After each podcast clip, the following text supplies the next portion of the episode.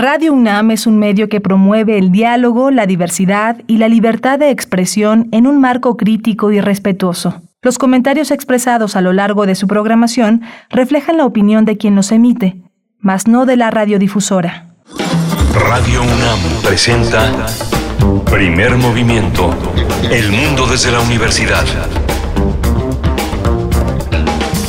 7 de la mañana con dos minutos, la hora del centro del país. Buenos y feministas días. Hoy es 8 de marzo de 2022, martes 8 de marzo, Día Internacional de la Mujer Trabajadora. El lema de, esta, de este año es igualdad de género hoy para un mañana sostenible. Y bueno, se esperan muchas, muchas concentraciones a lo largo del país, a lo largo del país, empezando, bueno, en Ciudad de México tenemos la convocatoria en la Victoria Alada en el Ángel de la Independencia a las 4 de la tarde para arrancar cuatro y media con dirección al Zócalo, pero son muchas las convocatorias desde la periferia, desde muchos espacios políticos de disidencia, de crítica frente a un sistema patriarcal. Pues así llegamos a este 8 de marzo. Estamos en primer movimiento. Les saludamos desde Ciudad de México a través del 96.1 de la frecuencia modulada en el 860 de AM y en www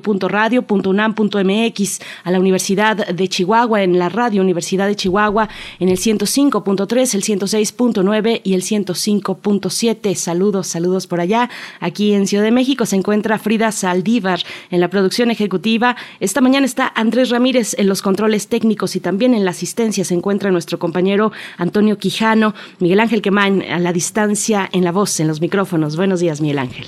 Hola, Berenice, qué emocionante escucharte, escuchar a una periodista abriendo esta estación universitaria. Fíjate que ayer muchos jóvenes, muchas profesoras estaban eh, convocando a Zooms en distintas escuelas. Me tocó la oportunidad de ver algunos en la Escuela de Periodismo Carlos Septién García, también en, la UNAM, orientando, discutiendo con alumnos sobre cómo integrarse a los distintos contingentes. Lo que tú decías ayer, la importancia de sumarse desde Iztapalapa, desde Los Reyes, desde Catepec, desde muchos espacios del Estado de México, desde la ciudad de Toluca, para tratar de fortalecer los contingentes, la participación social que se estaba realizando desde esos lugares. Es muy importante tener esa conciencia de fortalecer, de apoyar la Ciudad de México, una ciudad de derechos, una ciudad que tradicionalmente le ha dado espacio a todas esas disidencias. Ahora es importante acompañar a otros espacios más eh, que son que son el objeto de mucha vigilancia por parte de muchas personas que se oponen a estas libertades, a estas conmemoraciones, a esta manera de decir sí a una a un futuro que tiene que ser para todos. Por supuesto, bueno, y se trata de una organización en estos lugares eh, como pueden ser eh, dentro de la Ciudad de México, incluso Milpalta, alcaldías como Tláhuac o Xochimilco, que tienen, en el caso de Milpalta, eh, la convocatoria es a la una de la tarde. En fin, son reivindicaciones de espacios periféricos que así se, pues, se nombran, se denominan, todo tiene que ver con, con, el ojo que mira también, pero, pero bueno, están convocando a sus, en sus propios lugares, en sus propios espacios. En el caso de Estado de México, pues lugares con un eh, pues asedio constante hacia las mujeres, como puede ser desafortunadamente Ecatepec, como puede ser Ciudad Neza, y bueno, en general hay en todo el país, por ejemplo en Tijuana a las 3 de la tarde es la convocatoria en el monumento Las Tijeras, eh, en el puerto de Veracruz, en el monumento Niños Héroes a las 5 de la tarde. El día de mañana mm, se está convocando también a un paro eh, nacional, Un día sin nosotras, el día de mañana 9 de marzo. Son muchas las convocatorias, muchos los eventos. Hay que tomar precauciones también. Eh, si usted tiene que atravesar eh, la ciudad, pues tome esas consideraciones. Va a estar complicado y va a salir a las calles, pues esa exigencia mm, por una vida, por una vida digna, por una vida sin violencia en, en nuestro país para las mujeres mexicanas. Pues bueno, va a estar muy interesante. Por allá vamos a andar también en la marcha en el caso de la Ciudad de México, pues también y ya mañana les tendremos el reporte, Miguel Ángel. Sí, y mañana eh, que hay una, eh, también hay una convocatoria por parte también de las de la universidad, de las escuelas de educación superior, para que las alumnas que se quieran sumar a este paro puedan hacerlo sin ninguna, sin ningún eh, perjuicio de su situación académica. Se va a hacer una, una, una jornada de repaso, de repaso académico sin ellas, sin ellas. A ver qué se siente estar sin estas compañeras que participan, que ya en muchas carreras son más del 50% de la matrícula, en algunas todavía muy parejo y en otras todavía hace falta una mayor, una mayor participación, pero bueno, 9M va a ser también un día importante, Berenice. Sí, con este paro, con este paro nacional que en lo general, eh, fuera del ámbito académico, digamos, en lo general se convoca a una especie de paro económico. También no se mueve un peso desde nosotras. Eh, es una de las consignas, eh, pues estar en esa, en ese resguardo, guardadas en ese paro, sin generar ninguna actividad económica, sin participar, pues para ser visible lo que no es en otros, en, en cualquier otro día de del año, pues la participación de las mujeres con trabajos distintos, muchas veces no remunerados o mal remunerados, eh, inequitativos frente a los eh, compañeros hombres, por ejemplo. Pero bueno, ahí está esta información y nosotros tendremos hoy un día también muy interesante, lleno de contenidos al respecto, pero vamos a iniciar con las curadurías musicales. Edith Citlali Morales nos ha de acompañar en unos momentos. Ella es violinista, comunicóloga, gestora cultural e investigadora musical y nos trae una curaduría pues eh, acorde a esta fecha, compositoras mexicanas. Vamos a ver de qué se trata. Son propuestas musicales que estarán sonando aquí en primer movimiento a lo largo de esta mañana. Y vamos a tener la presencia del ciclo Brujas, nuevas dramaturgias para una producción escénica feminista 2021-2022.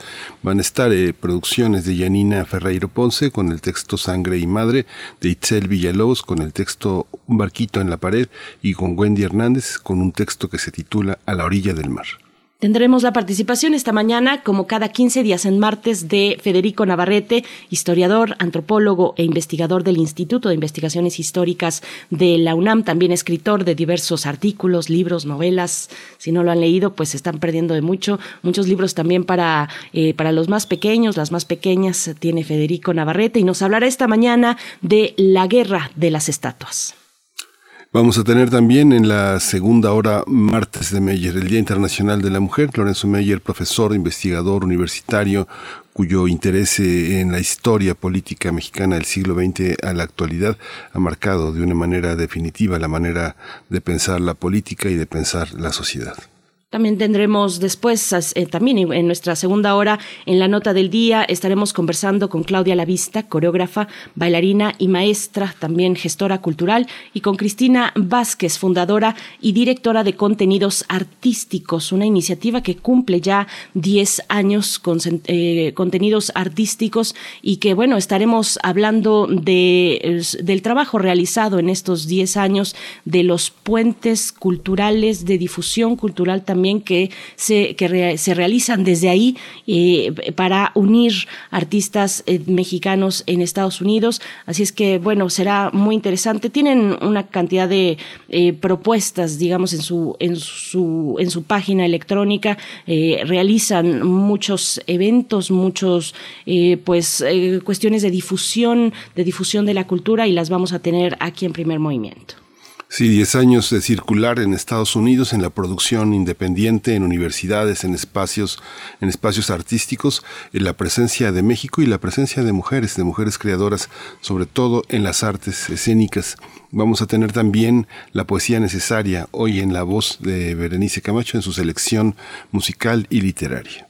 Tendremos hacia la mesa, en la tercera hora, en la mesa del día, Canto por y para las mujeres, la propuesta musical de Masta Cuba, rapera y feminista, activista feminista. Estaremos hablando con ella, conversando de su música, una, eh, una artista, una rapera, pues muy integrada a los circuitos del spoken word, por ejemplo, de la lírica, del rap, del hip hop, eh, y también, pues muy activa, muy activa en todos esos circuitos ya de algo, desde hace algunos pocos años. Ella es eh, pues relativamente joven y ha estado pues muy movida, muy movida en todos esos circuitos, impulsando las letras y también impulsando desde su feminismo pues esta música eh, que pone que pone en su lugar lo que tiene que poner. Así es que vamos, vamos va, va a estar muy interesante conversar esta mañana con Masta Cuba. Ustedes pueden participar en redes sociales. Coméntenos cómo se sienten esta mañana, 8 de marzo, arroba P Movimiento. Estamos así en Twitter y en Facebook, primer Movimiento UNAM. Vamos con nuestros contenidos, información sobre eh, COVID-19 a nivel nacional, internacional y también en la UNAM. COVID-19. Ante la pandemia, sigamos informados. Radio UNAM. La Secretaría de Salud informó que en las últimas 24 horas se registraron 42 nuevos decesos, por lo que el número de fallecimientos por la enfermedad de COVID-19 aumentó a 319.901. De acuerdo con el informe técnico ofrecido ayer por las autoridades sanitarias, en ese mismo periodo se registraron 1.684 nuevos contagios, por lo que los casos confirmados acumulados aumentaron a 5.566.669, mientras que las dosis de las diferentes vacunas aplicadas contra COVID-19 suman ya 183.629.633. El número de muertes por COVID-19 en el mundo desde que comenzó la pandemia, dice la OMS, eh, que ascendió a 6.2187. De acuerdo con el recuento de la Universidad John Hopkins, el número de contagios confirmados en todo el mundo es de 447.073.363. Los países más afectados son Estados Unidos, con 958.897 decesos y más de 79 millones de casos confirmados. Brasil, con 652.438 muertes por COVID-19 y más de 29 millones de contagios por coronavirus. E India, con 515.102 decesos y más de 42 millones de casos confirmados de coronavirus. En el marco del día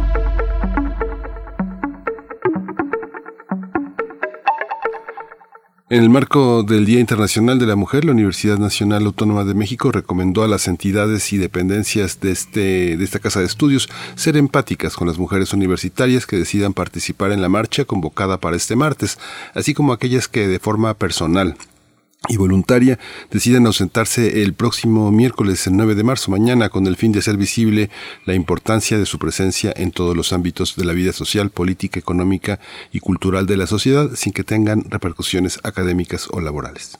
A través de un comunicado, la UNAM resaltó que para los hombres universitarios debe ser esta una oportunidad para reflexionar sobre su papel, mandato de género y responsabilidad en la transformación hacia una realidad más igualitaria, recordando que no es un día de asueto, sino de una manifestación válida y justa por parte de las mujeres.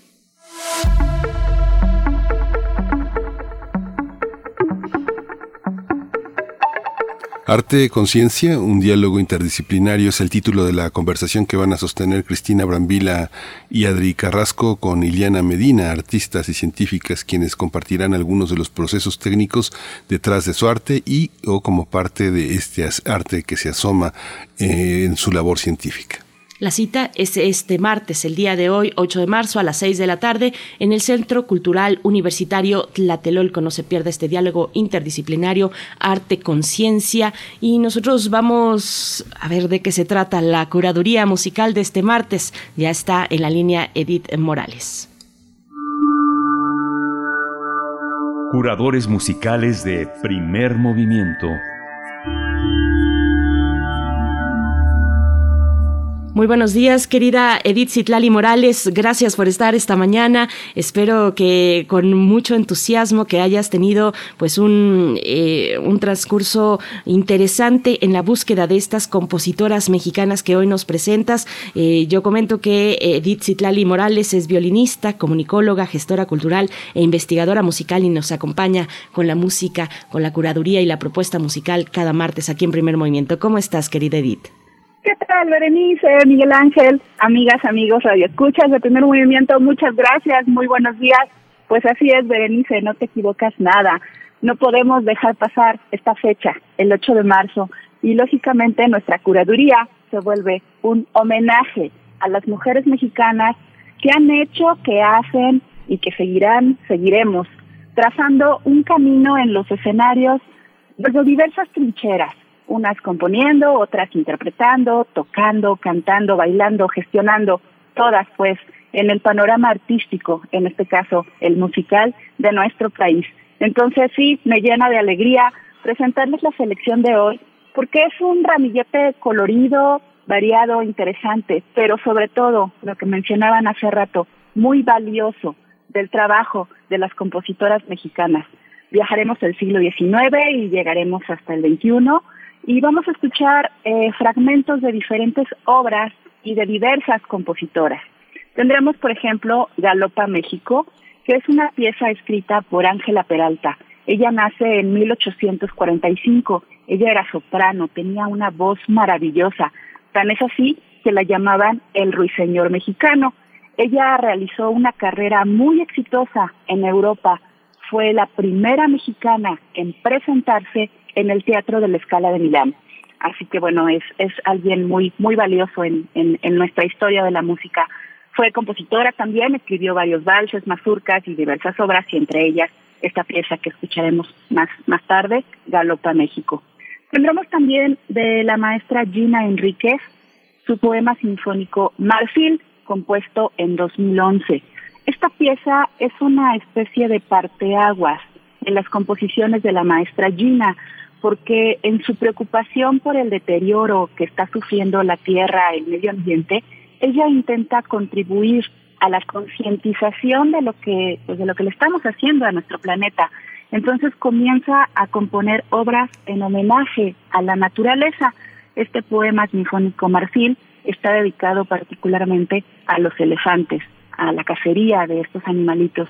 En lo personal, creo que es una pieza que me cautiva y me parece que emocionalmente es muy intensa y en la cual pues los cornos retratan perfectamente el sonido que producen los elefantes. Espero que la disfruten. Regresaremos al siglo XXI, digo al siglo XIX, perdón, esta vez con una pieza de la maestra Guadalupe Olmedo.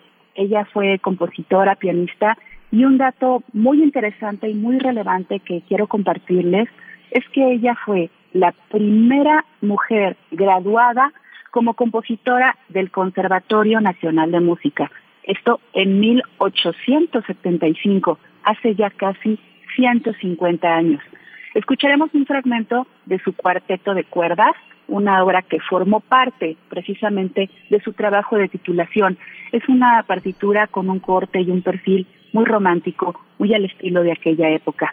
Volveremos ahora sí al siglo XXI con la maestra Gabriela Ortiz y su concierto Voltaje, una obra para timbales y orquesta sinfónica. Es un concierto muy poderoso, muy enérgico y como solista la interpretación de la queridísima maestra Gabriela Jiménez, una gran representante de las y los percusionistas de nuestro país en la actualidad.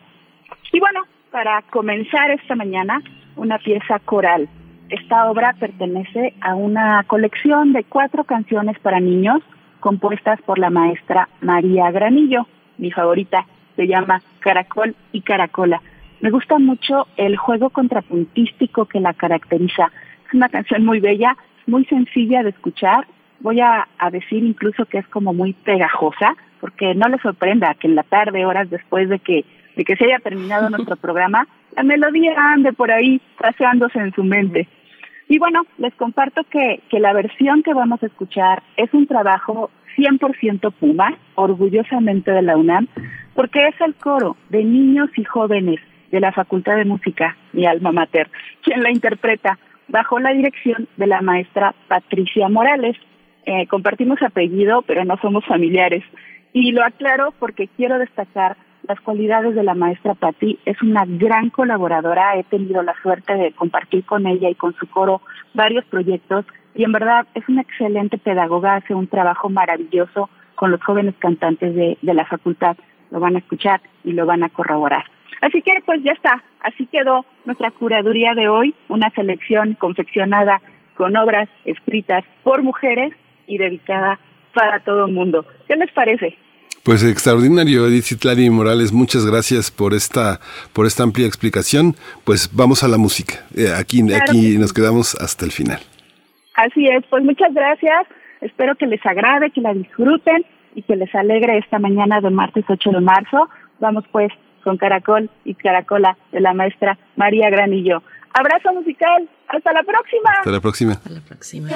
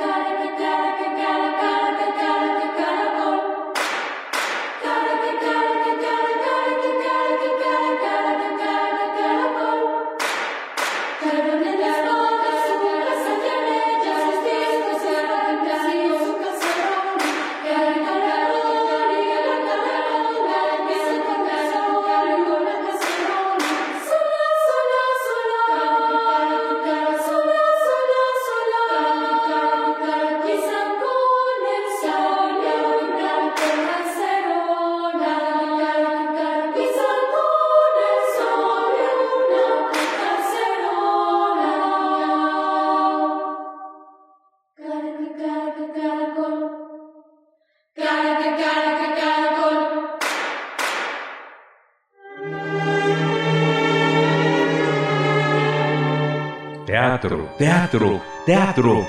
Corre el telón y disfruta de la función.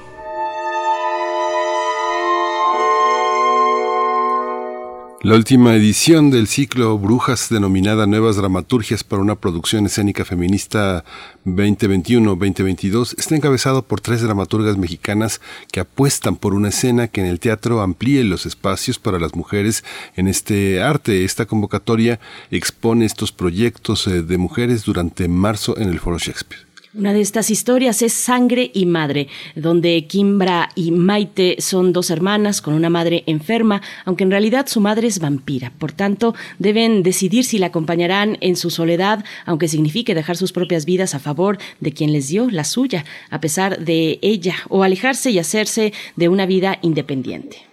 La segunda historia es un barquito en la pared que se basa en la leyenda popular de la mulata de Córdoba y que aborda el tema de las desapariciones forzadas de mujeres, explorando la respuesta ante las injusticias, poniendo énfasis en la importancia de generar redes de apoyo ante las circunstancias emergentes. La tercera escenificación es A la orilla del mar, donde Marta necesita oxígeno para sobrevivir. Ante esa realidad, Sonia, su hija, se ha disfrazado, ha disfrazado la verdad y vamos a conversar sobre las tres obras que tienen presentaciones en el Foro Shakespeare durante este mes de marzo y ya está en la línea Yanina Ferreiro Ponce. Ella escribió el texto Sangre y Madre. Bienvenida Yanina, gracias por estar aquí en primer movimiento. Buenos días.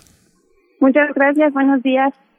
Gracias, eh, Yanina. Pues Cuéntanos, cuéntanos, por favor. Gracias por estar aquí. ¿Cómo fue escrita eh, esta, esta obra? y ¿Cómo fue en ese pues ánimo de abrir a las mujeres la escena, la escena teatral? Pues yo, Sangre y Madre, la soñé. No, no puedo decir eh, otra cosa. La verdad es que yo soñé con estas niñas que cazaban eh, humanos para su madre y eh, a partir de ahí surgió la historia, pero la historia, por supuesto, está cargada de muchas historias de la vida real, no solo oníricas, que hablan sobre todo de las relaciones tan complejas que vivimos las madres y las hijas, ¿no? Y también las hermanas mayores y las hermanas menores en las dinámicas familiares. Em, creo que, que, es muy importante, sobre todo, eh, poder hablar de nuestras relaciones como mujeres desde eh, escribirlo las mujeres. Y eso fue lo que me animó a participar en Brujas. Eh, estoy muy, muy, muy contenta con que un concurso de dramaturgia no solo pueda nombrarse de mujeres, sino feminista. Es algo que eh, reconozco muchísimo del Foro Shakespeare. Y pues esa es la historia, esa es la historia de Sangre y que me alegra mucho estarles contando el día de hoy. Janina, esta, esta idea de la, de, la madre como vampiro, bueno, es una, es una, casi una cosa literal, porque muchas madres eh, necesitan esa, ese, ese aporte, decía el, el psicoanalista francés eh, Jacques Lacan, que muchas madres terminan como hijas de sus hijas. Esta, esta idea eh, está vigente en nuestros días.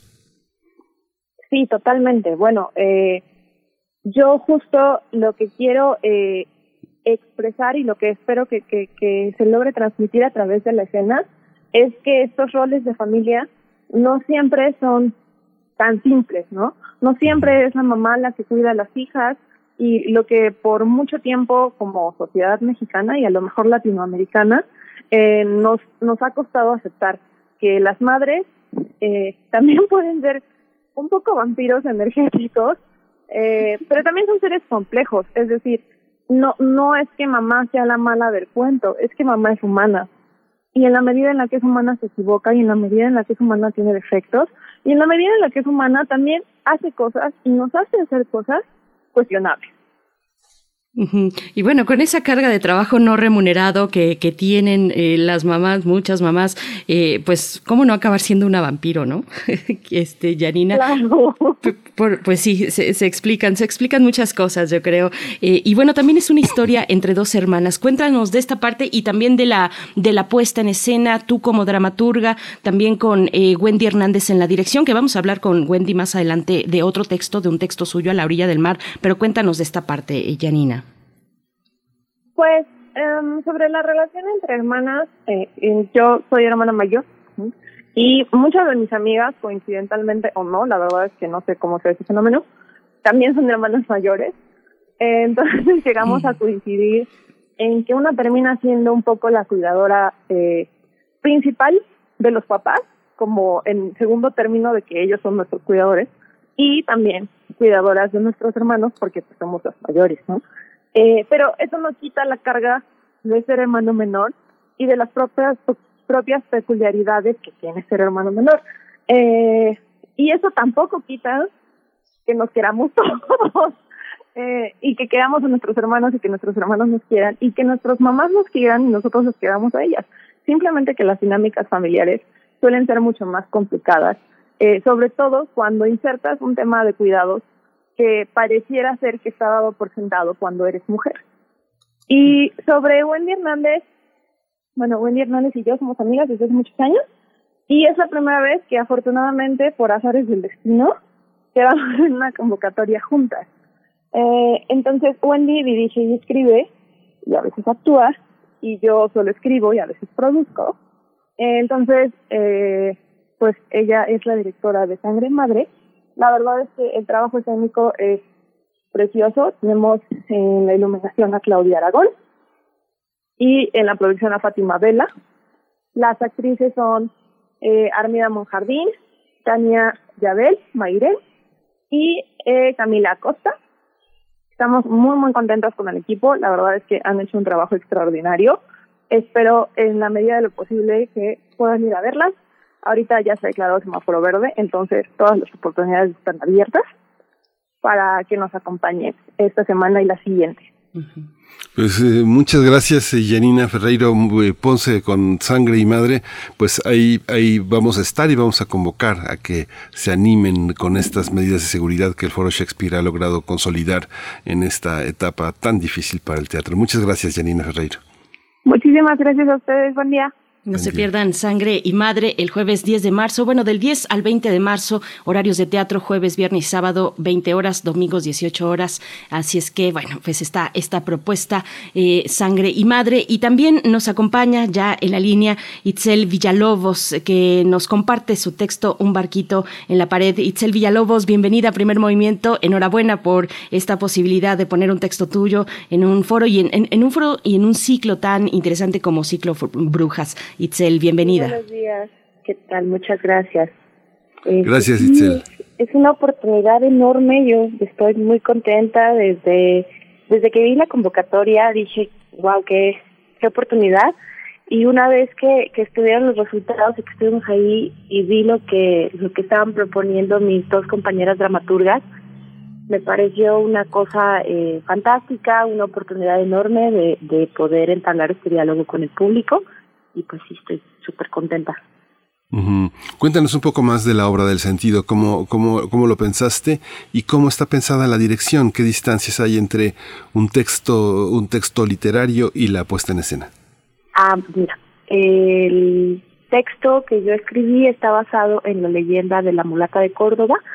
Es una leyenda eh, que aquí en Veracruz, yo soy originaria de Veracruz, eh, es muy conocida y que yo escuché desde que era muy niña, desde la desde el punto de vista de lo que de las causas que llevaron a que esta mujer, que se supone que era muy guapa, eh, pues perdiera la libertad por no hacerle caso, digamos, a las intenciones, al, coqueteo, digamos, y ya después a la intención descarada de abuso de una figura de poder y entonces toda la vida se me contó esta historia como que, ah, claro, o sea, esto es lo que pasa y tú te niegas a, acceder a que alguien te busque, a que alguien le guste.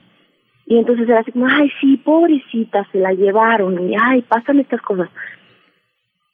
Y entonces en algún momento a mí se me ocurre preguntarme, bueno, ¿y qué pasó con la gente que estaba alrededor? ¿Qué pasó con la gente de la época que pudo simplemente observar que se llevaban a, a una mujer eh, a la que conocían delante de todo el mundo y no, no mover un dedo. Entonces yo empiezo a, abordar este tema desde, eh, bueno, empiezo a investigar y me doy cuenta de que existe un, una respuesta que es la indefensión aprendida en la cual nosotros como seres humanos no nos defendemos este, justamente porque hemos aprendido a no defendernos en determinadas circunstancias y esto nos pasa, eh, por lo menos en lo que en lo que investigué, nos pasa mucho a las mujeres. Hay circunstancias en las cuales no estamos acostumbradas a responder, no estamos acostumbradas a defendernos, no estamos acostumbradas a eh, a levantar la voz por nosotras mismas porque resulta peligroso eh, o, no, o se nos ha enseñado que resulta peligroso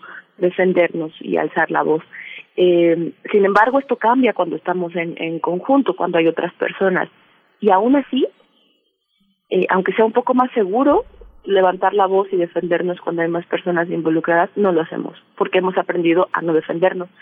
Y la otra respuesta, eh, una, desde un punto de vista sociológico, es el, el efecto espectador, eh, que ocurre cuando hay muchas personas presenciando un hecho violento, una, una cuestión injusta, y, y tienen la posibilidad, quienes están observando, de hacer algo al respecto, de ayudar, de apoyar a la víctima, y se quedan pensando que alguien lo va a hacer, que, que, que entre tantas personas que lo están observando, alguien va a, a mover un dedo, alguien va a levantar la voz, alguien va a ayudar, alguien va a detener la situación porque hay mucha gente observándolo. Pero esa es la idea de todas las personas que están observando y entonces al final nadie mueve un dedo. Nadie dice nada porque está esperando que alguien más lo haga. Entonces, si no...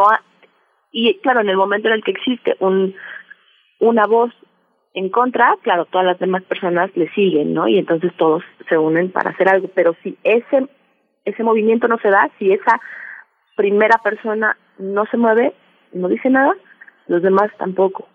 Eh, y me pareció sumamente eh, impactante y dije, claro, eh, tiene todo el sentido, tiene todo el sentido que tengamos eh, aquí en México la situación que tenemos tiene todo el sentido entonces que, que seamos capaces de observar injusticias este y crímenes incluso todos los días y que nunca nadie sepa qué pasó y que nunca nadie se atreva a hablar por temor y que nadie meta una mano y que e, inclusive ante cosas que, que no son tan que no ponen en riesgo tu vida no alces la voz no digas nada no defiendas a las víctimas porque alguien más lo va a hacer porque por qué tendrías que ser tú y desde ese desde esa respuesta pues tenemos la sociedad que tenemos y, bueno, yo eh, lo enlazo ahorita con, con el día, con este día, y pues me parece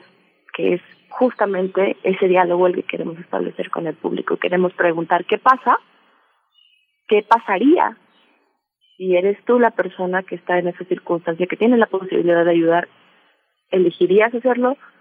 Eh, y si fueras tú la persona que necesitas ayuda en ese momento, pues creo que te gustaría que alguien diera ese paso, que alguien alzara esa voz, que detonara la respuesta positiva a tu favor de parte de otras personas.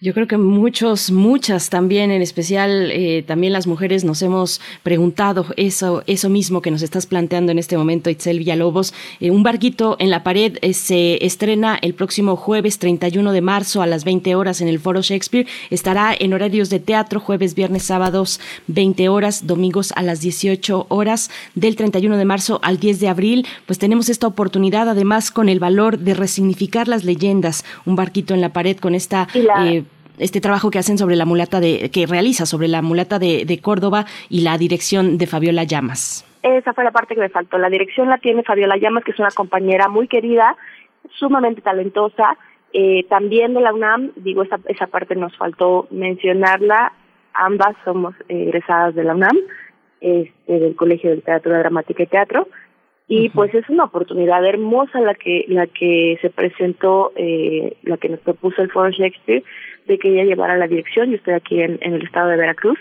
y cuando me dijeron que era ella, yo dije, claro que sí, Fabiola es fantástica, es una gran directora y la puesta en escena es una belleza. Les invito a que nos acompañen. Eh, es, va a ser una experiencia muy hermosa. Ahí estaremos. Itzel Villalobos, muchas gracias por compartir lo que se está exponiendo desde este ciclo Brujas en el Foro Shakespeare en Espacio Urgente 2. Hasta pronto, hasta pronto, Itzel. Hasta pronto, muchas gracias.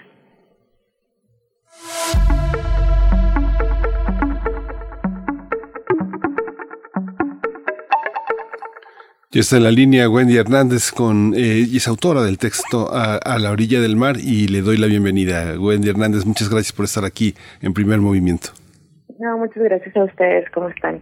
Muy bien, Wendy, eh, con mucha emoción de conversar contigo ya con Janina, pues nos estuvo contando de la dirección de, a cargo a cargo tuyo del texto Sangre y Madre, pero tú como dramaturga también de A la orilla del mar, cuéntanos un poco pues qué significa eh, presentar esta obra para el ciclo Brujas en el espacio urgente 2 del Foro Shakespeare.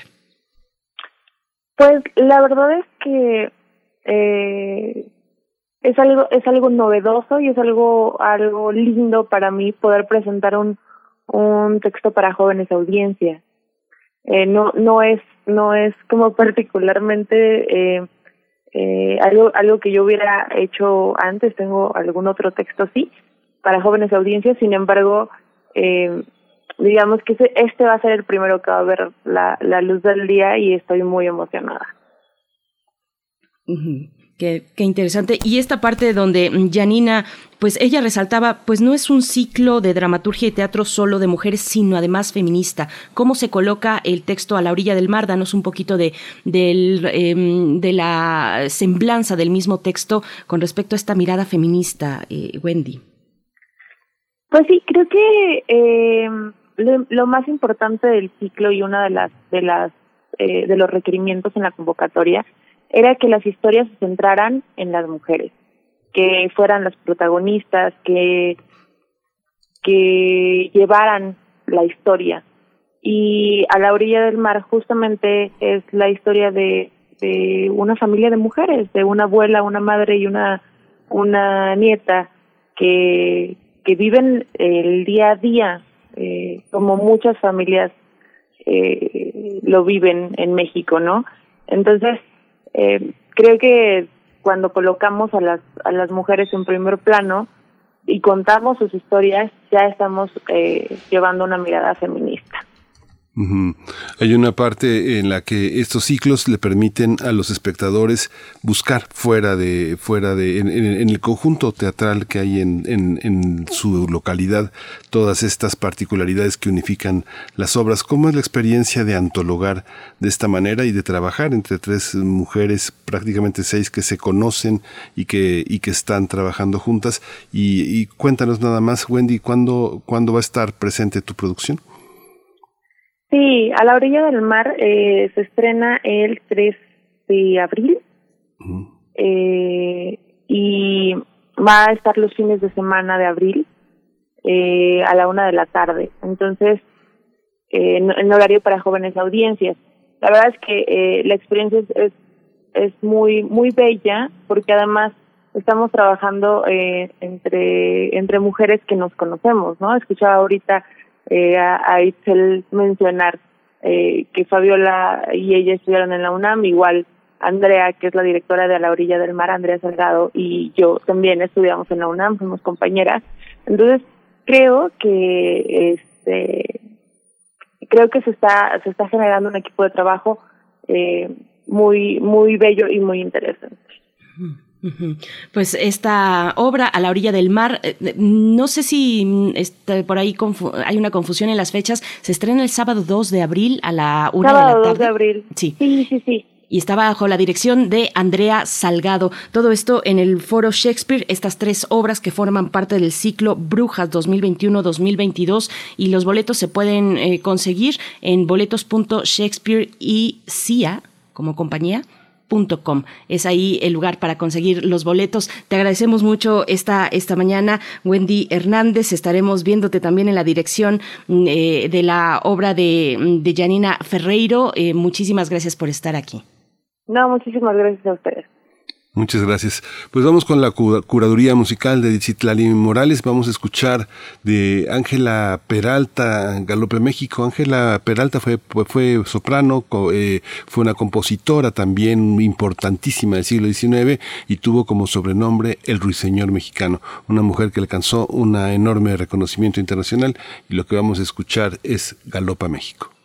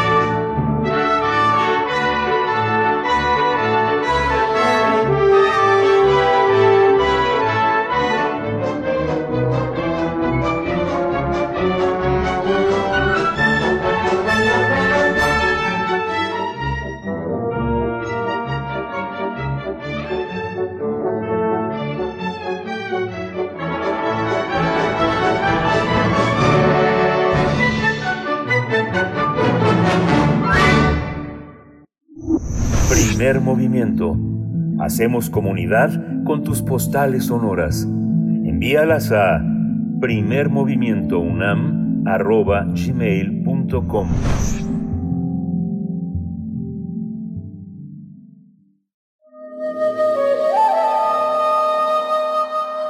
Nuevas historias para un nuevo mundo.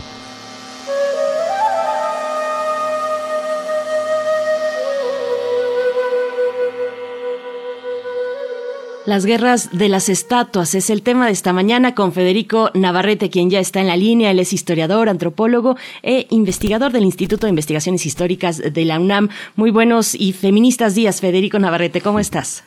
Hola, buenos días, Berenice. Eh, pues feliz 8 de marzo, si es que se puede ser feliz una fecha que está marcada por tanto dolor, por tantos conflictos. Pero de todas maneras creo que es un día muy importante y, también pues saludo a Miguel Ángel este, en este día que a los hombres nos toca pues escuchar y atender. Y justamente pues la, la reflexión del día de hoy pues es muy ad hoc para el día, ¿no? Es sobre las guerras de las estatuas, que es el término que se ha acuñado para referirse a las disputas que ha habido en el mundo contemporáneo, fundamentalmente desde 1992 hasta el presente y que se han intensificado mucho en los últimos eh, años, eh, precisamente alrededor de la del cuestionamiento y de la destrucción de estatuas, que son consideradas símbolos de poder y que son objeto de protesta por movimientos que están en contra de esos poderes. ¿no?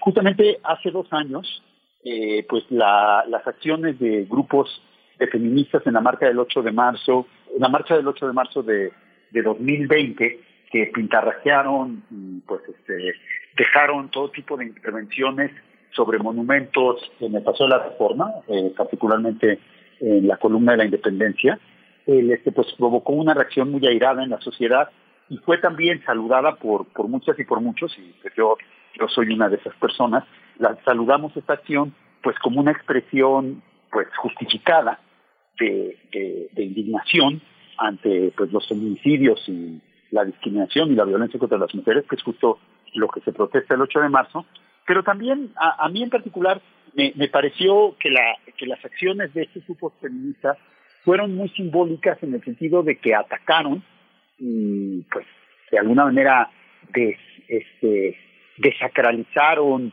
profanaron, si se puede utilizar los términos religiosos, una serie de símbolos patrios que desde la palabra misma patria están cargadas de una fuerza patriarcal. ¿no? Finalmente, pues las narrativas de las estatuas suelen ser unas narrativas de grandes varones, de grandes hombres, pero siempre son varones invariablemente, de hombres generalmente de élite que ocuparon posiciones políticas, que en su mayoría son o parecen o se hacían pasar por blancos. Y desde luego hay mucho, mucho menos monumentos de personas racializadas, de personas en condiciones sociales más humildes y desde luego pues hay muchísimos menos monumentos de mujeres. Entonces a mí me pareció que eh, este acto de las feministas de hace dos años fue pues una confrontación frontal con ese tipo de narrativas patriarcales que asumen que la historia la hacen los varones, que la historia es un asunto de hombres, y con toda esta visión nacionalista y patriotera que tenemos de nuestra historia, que es muy machista, ¿no? Porque es una visión en que tenemos hombres, varones, que combaten, que son guerreros, que utilizan la violencia, que matan, que son muertos, y, y, esos son supuestamente los grandes constructores de la patria. Pese a que en su mayoría son figuras que fueron derrotadas, realmente no lograron mucho, se nos presentan como los padres de la patria. Y en cambio, pues la labor verdadera de construcción de un país, de, de sostenimiento de una sociedad que muchas veces recae sobre las mujeres, esa es completamente ignorada y no se celebra. ¿no? O sea, se celebra al guerrero y al mártir y no se celebra a las mujeres que lo acompañaron que lo sostuvieron, que le dieron, que lo cuidaron, que lo mantuvieron en vida, que lo criaron y que lo alimentaron toda su vida. Y así sucesivamente, ¿no? Entonces, pues me pareció que, que esta, eh, esta, esta intervención feminista de hace dos años, pues fue muy atinada en, su crítica a estos discursos patriarcales. Y por otro lado, pues, pues despertó una gran polémica.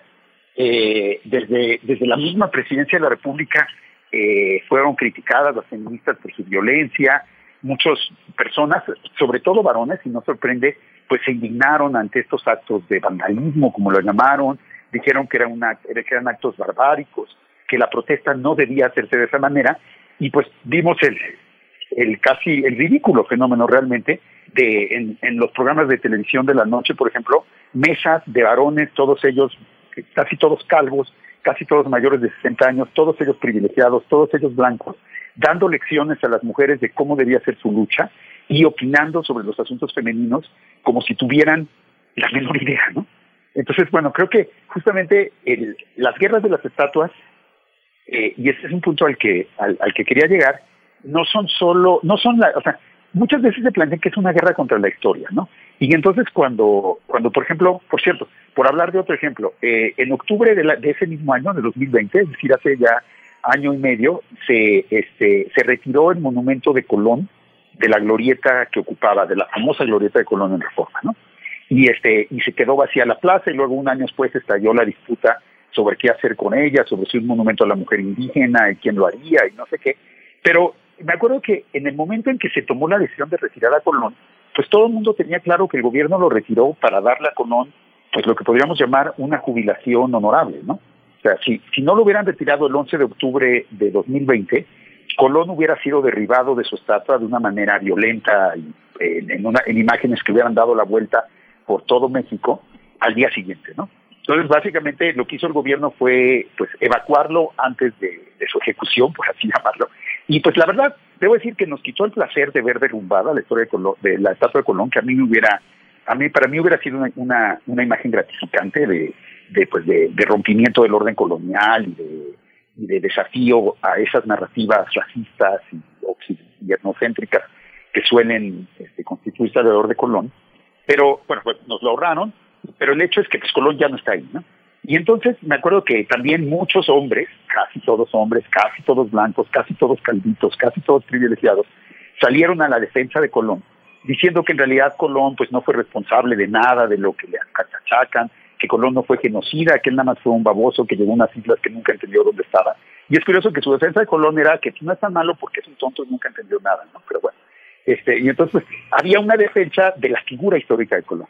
Y ahora recientemente, en septiembre de este año, no, en, en febrero, el 14 de febrero de este año, cuando un colectivo de organizaciones purépechas destruyó una estatua colonialista en el centro de Morelia, también la defensa de los historiadores, para variar casi todos hombres, para variar casi todos blancos, para variar casi todos privilegiados, fue que, eh, que, la, que el, el fraile este, retratado en esa estatua en realidad era como Colón. Él no había sido tan malo, no había sido esclavista y en todo caso pues no logró hacer mucho.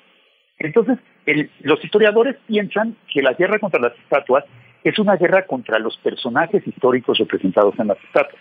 Y entonces les parece que pues, la gente es ignorante y no sabe que Colón en realidad no era tan malo, o que la gente es ignorante y no sabe que el fraile X en realidad era una buena persona. Y entonces, pues los historiadores, casi todos hombres, casi todos privilegiados, casi todos este, en esa posición, se ponen a darle lecciones a la gente de lo que debería saber de la historia para que no cometa esos actos, entre comillas, de barbarie o de ignorancia de derruir las estatuas. Y sin embargo, lo que no entienden los historiadores, y me da la impresión de que nunca lo van a entender, es que las estatuas no son sobre los personajes históricos que, que representan. Y que la guerra de las estatuas no es de unas feministas indignadas contra Miguel Hidalgo o contra este, o contra cualquiera de las figuras que aparecen en la columna de la independencia, ni de los indígenas indignados contra Cristóbal Colón, sino que en realidad la guerra de las estatuas no es una guerra entonces entre el pasado y el presente, entre un presente que ya no, que quiere negar un pasado, sino es una guerra que se da en el presente. Detrás de las estatuas no están los personajes históricos, no está Colón, no está el fraile este cuyo nombre ya me interesa acordarme de la, del, del monumento colonial de Michoacán, no está Miguel Hidalgo, los padres de la patria. No, lo que está detrás de las estatuas es, son los grupos en el poder, en el presente, que, que hicieron las estatuas y que las transformaron en símbolos de su propio poder. O sea, finalmente la estatua de Colón no la erigió Colón ni la dejó Colón aquí en 1492, sino que hace 150 años un montón de señores blancos privilegiados y de clase alta decidieron que Colón era el símbolo ideal pues de su propio poder, ¿no? Porque ellos querían un México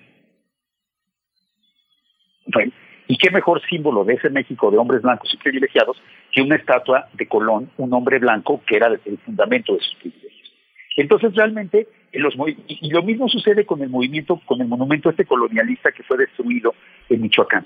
Es un monumento de los años 90 del siglo XX, o sea, de 1995 más o menos, y es muy curioso que las élites de Morelia de esa época, que eran en su mayoría señores blancos, privilegiados, de clase alta, de cultura occidental, decidieron hacer un monumento abiertamente colonialista, un monumento que celebraba la diferencia de castas entre blancos que mandaban e indígenas que trabajaban, que glorificaba el hecho de que el trabajo intelectual era solo de los frailes y de los, y de los blancos y que los indios lo único que podían realizar era trabajo manual, picar piedra y cargar piedra, que celebraba pues finalmente un orden racista y discriminatorio. Y realmente, o sea, lo, llamativo, esta, esa estatua no era sobre la historia del siglo XVIII, o era sobre la historia del siglo XVIII para afirmar que esa, ese orden racista y discriminatorio, ese orden colonial, seguía siendo vigente en el siglo XX, ¿no? O sea, yo me acuerdo la gente que, que, defiende, que defiende la estatua que fue destruida, dice, no, pues es que el día de hoy los indígenas siguen siendo trabajadores, como en el siglo XVIII. Y desde luego, pues lo que implica, y la gente blanca como nosotros, seguimos mandando sobre ellos, como en el siglo XVIII, ¿no? Entonces, la, el pleito de los, de los en Michoacán, el pleito de las feministas en la columna de la independencia, el pleito de los movimientos indígenas en la glorieta de Colón, no es con ese pasado que simbolizan las estatuas, es con ese presente que simbolizan las estatuas. Es un pleito con el orden de poder que existe en nuestra sociedad, que sigue siendo brutalmente patriarcal y que violenta a las mujeres no solo por medio de la muerte, que es desde luego lo peor, pero también por medio de la violencia sexual cotidiana, por medio de la negación de su valor, por medio de la evaluación de su trabajo, por medio de políticas sociales que las obligan a quedarse en casa. Y por ejemplo, este gobierno lleva cinco decisiones importantes de política social que están basadas en la idea de que las mujeres dejen de trabajar y se hagan cargo de sus hijos y no tengan derecho a una vida profesional. Entonces, eso es lo que están contra eso están enojados los feministas. Miguel Hidalgo, pues no es más que un monigote que está ahí para representar ese orden patriarcal. Y es contra el orden patriarcal con la que, contra el que se están yendo los feministas, y es contra el orden colonial contra el que se fueron los purépeches. La estatua de, la, estatua que destruyeron en Michoacán no destruyeron para protestar por las injusticias del siglo XVIII, están protestando por las injusticias del siglo XXI, que ellos entienden con toda razón como profundamente encadenadas con el siglo XVIII, con, la, con las injusticias del siglo XVIII. ¿no? Entonces, creo que eh, pese a lo que piensan la mayor parte de mis, colegas historiadores, las guerras de las estatuas realmente no son sobre el pasado. Utilizan el pasado, porque el pasado es un símbolo que todos entendemos, pero en realidad son disputas sobre el presente. Son disputas sobre quién manda en el presente, sobre qué tipo de poder existe en nuestra sociedad, sobre qué tipos de dominación patriarcal, racista, colonial, todavía se mantiene en nuestra sociedad. Y por lo tanto, pues a mí no me parecen para nada disputas inútiles, sino me parecen muy poderosos actos políticos de protesta y de búsqueda de un cambio del orden social. Recordar ya hacia el final que tenemos muy poco tiempo, pero que eh, eh, aquel acto en la columna de la independencia, aquel acto de furia, de intervención sobre este monumento que en realidad, querido Federico, fue eh, un 18 de agosto de 2019 aquella protesta se dio por un caso, por un presunto caso de violación de una joven por parte de policías, por parte de, policías hombres que, que, son tal vez la representación más contundente, más cercana que tenemos las y los ciudadanos eh, por parte del poder del Estado, ¿no? Entonces, era, era ese el contexto que no hay que olvidar, por qué estaban protestando eh, o estábamos protestando las que estábamos ahí eh, en ese, en ese momento de esa, de esa manera, pues sí, transgresor, eh, polémico, por supuesto, y es un debate que sigue abierto y sigue vivo y ha puesto a los monumentos históricos ahí al frente en nuestra, en nuestro presente que, que está vivo y que es lacerante todavía con, con las mujeres. Te agradecemos mucho, querido Federico. mucho, este, gracias, Berenice, y pues buen 8 de marzo. Gracias, Federico. Te faltó decir que blancos, peloncitos y barrigoncitos. Así que le, incluimos en la, la lista. gracias, Federico. Hasta luego. Hasta luego. Decía él, feliz 8 de marzo. También el gozo es importante, el gozo, también la posibilidad de compartir eh, entre nosotras, de ser feliz a pesar de todo, pues es importante eh, recordarlo en estos momentos. Miguel Ángel, pues ya nos vamos. Ya nos vamos, eh, decimos adiós hasta mañana a la Radio Universidad de Chihuahua. Que tengan un muy buen conmemoración allá las mujeres de Ciudad Juárez, de Ciudad Cuauhtémoc y la ciudad de Chihuahua en el marco de esta gran radio universitaria que prohija toda esta participación nos vemos mañana. Volvemos en dos minutos. Síguenos en redes sociales. Encuéntranos en Facebook como Primer Movimiento y en Twitter como arroba PMovimiento. Hagamos comunidad.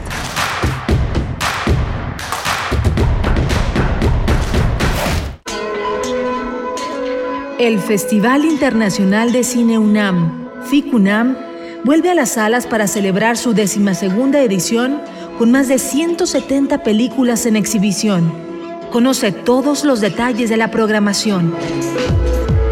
Umbrales. Nueva sección presentada por Síntesis, dedicada a las expresiones más libres y radicales de la vanguardia cinematográfica. Competencias, retrospectivas, cine expandido, funciones al aire libre, diálogos y encuentros. Descubre todas las actividades que el FICUNAM presentará en línea y en sus distintas sedes y consulta la programación completa en ficunam.unam.mx. FICUNAM 12. El cine que provoca. Nos vemos del 10 al 20 de marzo. Sigue nuestras redes sociales, arroba FICUNAM. ¿Ya conoces la papeleta para el proceso de revocación de mandato? Sí, contiene estrictas medidas de seguridad para proteger nuestra opinión. Si quieres conocerla, entra a INE.mx. ¿Y quiénes contarán nuestras opiniones? Nuestras vecinas y vecinos elegidos por sorteo y capacitados por el INE, quienes garantizan certeza, legalidad y transparencia. El ejercicio de revocación de mandato va y va muy bien. Este 10 de abril, toma tu decisión, participa y celebremos nuestra democracia. Mi INE nos une. El mafioso, el narco, el cocinero, la buchona, el dealer, la mula. ¡Lotería! No importa qué droga química te metas, todas están hechas con veneno y de todas formas te destruyes. Si necesitas ayuda, llama a la línea de la vida, 800-911-2000. Para vivir feliz, no necesitas meterte nada. A lo largo de los años, la especie humana ha dejado una huella de destrucción en el planeta. Estamos muy cerca del punto de no retorno. Este es el momento de realizar nuestro cambio de conciencia. Habitare. Agenda ambiental inaplazable. Te invitamos a escuchar las labores que hacen nuestras científicas y científicos para tratar de salvar nuestra casa. Y las recomendaciones para que desde tu trinchera ayudes a cuidar el ambiente. Todos los lunes a las 16 horas, por el 96.1 de FM. Radio UNAM. Experiencia sonora.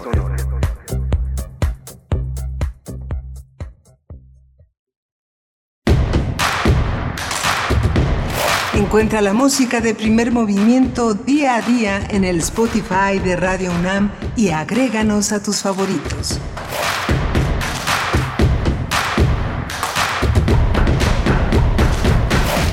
Hola, buenos días. Ya son las 8 de la mañana con 5 minutos. Estamos enlazados a la radio Nicolaita, ya en Morelia, Michoacán, en este gran estado que hace posible que el trabajo de las universidades se consolide en estos contenidos que le ofrecemos todos los días de lunes a viernes aquí en Primer Movimiento en Radio UNAM. Hoy está Andrés Ramírez en la en el control de los eh, la, el control de la consola allá en Adolfo Prieto 133. Está Frida Saldívar en la producción ejecutiva, Violeta Verde en la asistencia de producción y mi compañera Berenice Camacho en la conducción de primer movimiento. Buenos días, Berenice. Buenos días, Miguel Ángel Quemain. Iniciamos esta segunda hora de transmisión dando la bienvenida a la radio Nicolaita en el 104.3. La frecuencia modulada nos aloja para llegar a Morelia y saludar a la comunidad de la Universidad Michoacana de San Nicolás de Hidalgo. Estaremos con ustedes de 8 a 9. Cuéntenos cómo amanecen por allá, cómo amanece Morelia con los preparativos pues de este Día Internacional de la Mujer que trabaja, el Día de la Mujer 8 de marzo. Pues vamos a tener en unos momentos la participación, la presencia el doctor Lorenzo Meyer, como cada 15 días los martes. Él es profesor investigador universitario y su interés se ha centrado en la historia política mexicana del siglo XX hasta la actualidad y nos hablará, nos dará su interpretación, su lectura sobre el Día Internacional de la Mujer. Sí, vamos a tener también la presencia de Cristina Vázquez eh, y de Claudia Lavista. Cristina Vázquez eh, ha conducido 10 eh, años compartiendo un espacio para las artes escénicas en Estados Unidos, un trabajo lleno de esfuerzo, auténticamente es una historia de migración, pero desde el punto de vista de las artes, de, mujeres que han sabido picar piedra a pesar del enorme talento, del enorme reconocimiento que tienen en su país, en México, eh, en algunos territorios latinoamericanos. Y bueno, ha sido un, un espacio que ha colocado a nuestro país en la en la mira de los grandes artistas escénicos en Estados Unidos. Ustedes recordarán la presencia de José Limón, de los grandes, eh, de, la, de, la, de, la, gran presencia de la danza mexicana llamada nacionalista y de estos espacios para ese cuerpo, ese cuerpo que Guillermina Bravo consideraba en el caso de las mujeres rodillonas, rodillonas resistentes a esa técnica Graham, donde implica un gran esfuerzo para, para las rodillas, para unos estiramientos que terminan producir grandes lesiones. La técnica Limón justamente rompió con esa idea, con esa idea de esta, de esta flexión tan intensa en las rodillas y bueno, Claudia Lavista eh, es una de las representantes mexicanas de la danza que ha tenido una enorme repercusión en Estados Unidos y una gran visibilidad en el mundo en realidad. Así es, vamos a tener su participación para nuestra nota del día y solamente repasar dos comentarios. Nos dice eh, Hanna Contreras, eh, ella nos comentaba que no fue el, en un 8 de marzo, esto que comentábamos con, eh, em, con Federico Navarrete, que nos contaba de las guerras de las estatuas, él hacía referencia a un 8 de marzo de 2020, pero en realidad fue el 16, el 16 de agosto de 2019, aquella protesta donde se realizó una acción directa sobre la columna de la independencia, estas pintas, este acto de furia en la columna de la independencia. Nos comentaba Hanna eh, Contreras, nos pues corregía y, nos decía, nos daba ese dato. Gracias, Hanna. Por último, Xochitl Arellano dice, no hay que temer. Hoy y siempre la mujer saldrá al mundo tomando su lugar de la palabra y el poder en una cosmogonía de iguales entre sus contrapartes. Nos dice Xochitl desde California, en los Estados Unidos. Bueno, pues ahí están las redes para recibir, seguir recibiendo sus comentarios comentarios en esta mañana de martes. Vamos, vamos ya con el doctor Lorenzo Meyer. Vamos. Primer movimiento. Hacemos comunidad con tus postales sonoras. Envíalas a primermovimientounam.gmail.com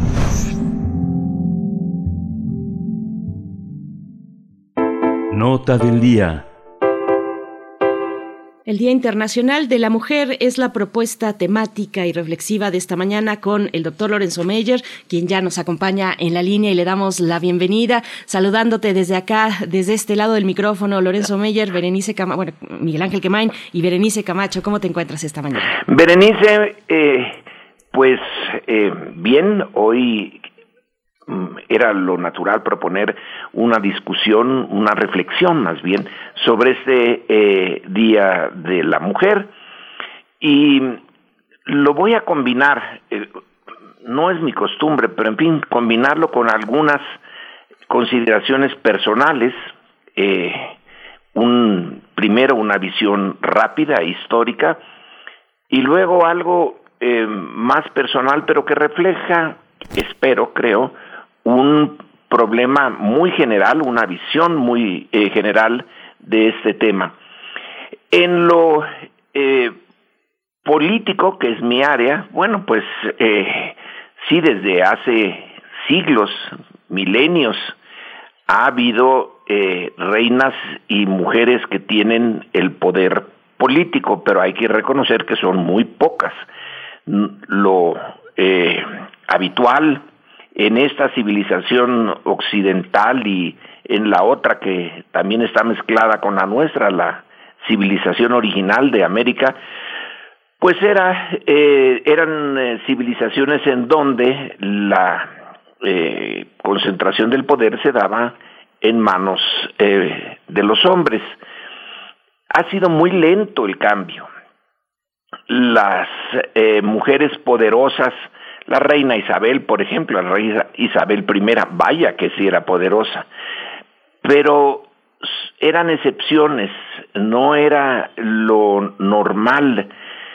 Y ha sido muy lento el cambio, eso eh, es innegable, pero se ha acelerado en los últimos tiempos, del siglo XIX en adelante, con muchos eh, obstáculos enfrente.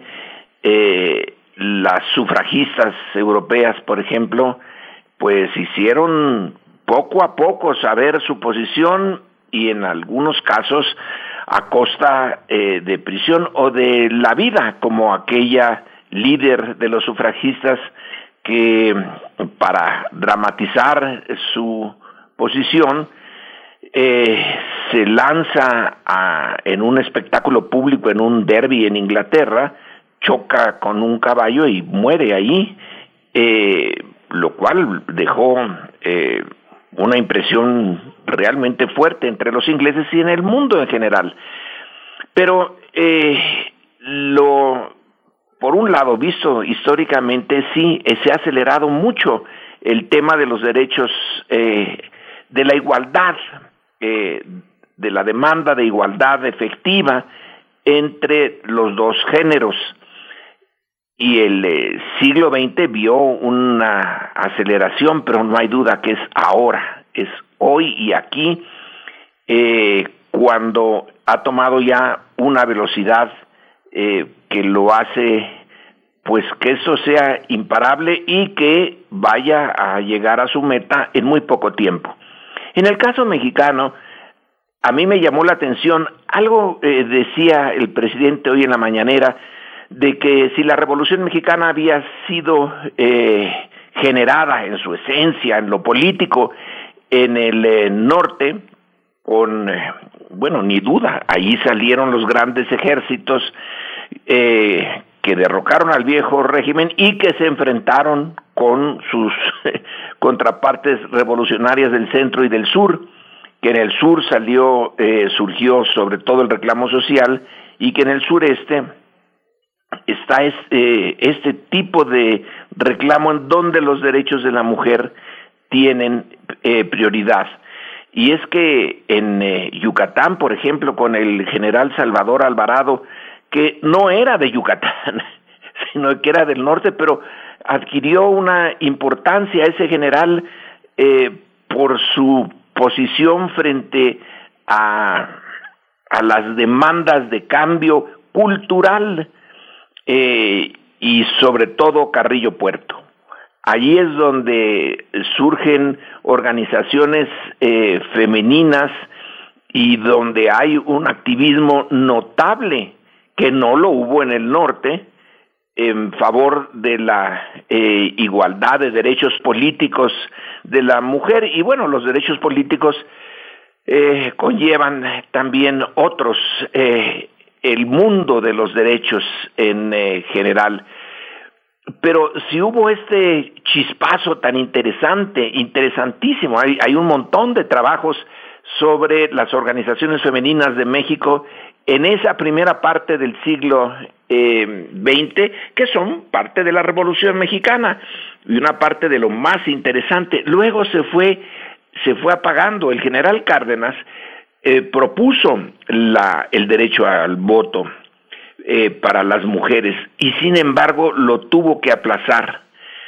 Eh, la propuesta está, la hizo, pero eh, se detuvo entre tantos problemas que tenía el general Cárdenas con sus intentos de cambio, bueno, donde tenía oposiciones por arriba, por abajo, a la izquierda, a la derecha, en todos lados, como se decía en un anuncio, eh, fue hasta Ruiz Cortines, que no es particularmente eh, conocido como revolucionario o alguien que cambiara radicalmente eh,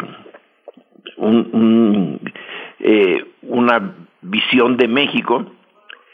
Bueno, fue hasta entonces que se da el derecho al voto y eso implicó un paso, pero un paso no particularmente importante porque no fue seguido de otros.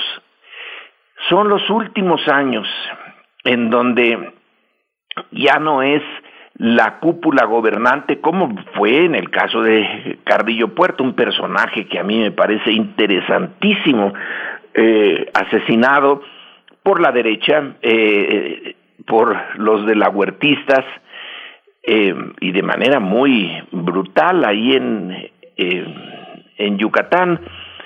Pero eh, si Alvarado, eh, Carrillo Puerto y otros son líderes políticos que aceleran este cambio en el estatus de la mujer, es ahora cuando son las mujeres básicamente al margen de los eh, partidos políticos y de los liderazgos políticos tradicionales las que han tomado la delantera y lo que asegura que ahora sí ya no hay posibilidades de reversión. Pero el, em, el tema político no ha dejado de, tener importancia y se señala una y otra vez es que el presidente eh, Andrés Manuel López Obrador em, antepone otras cosas eh, a este reclamo eh, de las mujeres y argumentos de ese tipo. Ahora ya son las organizaciones de mujeres y con su propia capacidad y sin esperar a tener un apoyo formal en el campo de lo político, las que tomaron la iniciativa y hoy se va a eh, va a tener lugar una serie de manifestaciones que no necesariamente van a ser bien vistas por todos, pero que ya se consideran inevitables, ya no hay ningún intento de detenerlas hay la demanda de que no sean eh, violentas, de que no es necesario que lo sean, pero quizá hasta puede uno argumentar que la relativa violencia que han tenido es también un factor eh, necesario. La violencia ha acompañado siempre los cambios eh, sustantivos en la distribución del poder en el mundo. Ojalá eh, pero es nada más un deseo que no creo que se cumpla, eh, las manifestaciones sean masivas y eh, pacíficas. Pero bueno, vamos a verlo. Y decía yo que iba a intercalar eh, algunas cosas personales que no es lo usual en mis presentaciones para ilustrar con mi propio caso lo eh, difícil que, que, ha sido el eh, cambio de mentalidad, porque aquí el, eh, creo yo que es el aspecto más importante. La atmósfera de lo político, de lo público, sí es central, pero es en la familia, es en la en la educación cotidiana día a día desde que somos niños hasta hasta que dejemos este mundo, en donde eh, realmente se debe y se puede y se tiene que inculcar esa forma de ver el mundo eh, de la de, la mujer y del, del hombre como iguales es ahí donde se debe de inculcar. Y yo y que ya estoy en la déjate de la tercera edad en la cuarta edad eh, puedo eh, ser un ejemplo clarísimo de lo que pasó con millones y millones de mexicanos. Cuando yo era eh, niño, eh, recuerdo, y no se me borró, ¿eh? que en una ocasión, no sé si a la ligera o como fuera, mi papá me dijo, este, los hombres que entran a la cocina se les caen los pantalones, así que fuera de la cocina. Y eso eh, de alguien que en realidad cocinaba muy bien. Mi, papá cuando raras veces cocinaba, sí cocinaba eh, bien.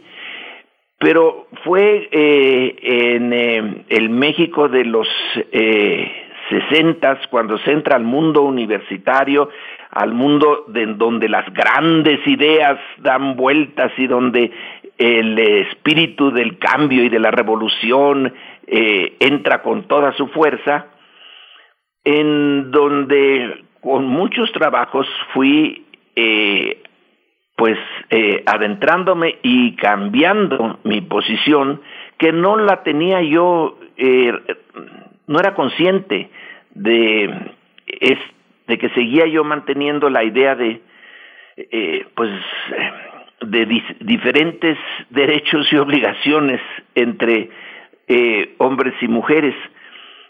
Eh, en la educación universitaria sí, sí, había mujeres, pero eran la minoría en el caso donde, eh, en el que yo me encontraba, que era en el Colegio de México.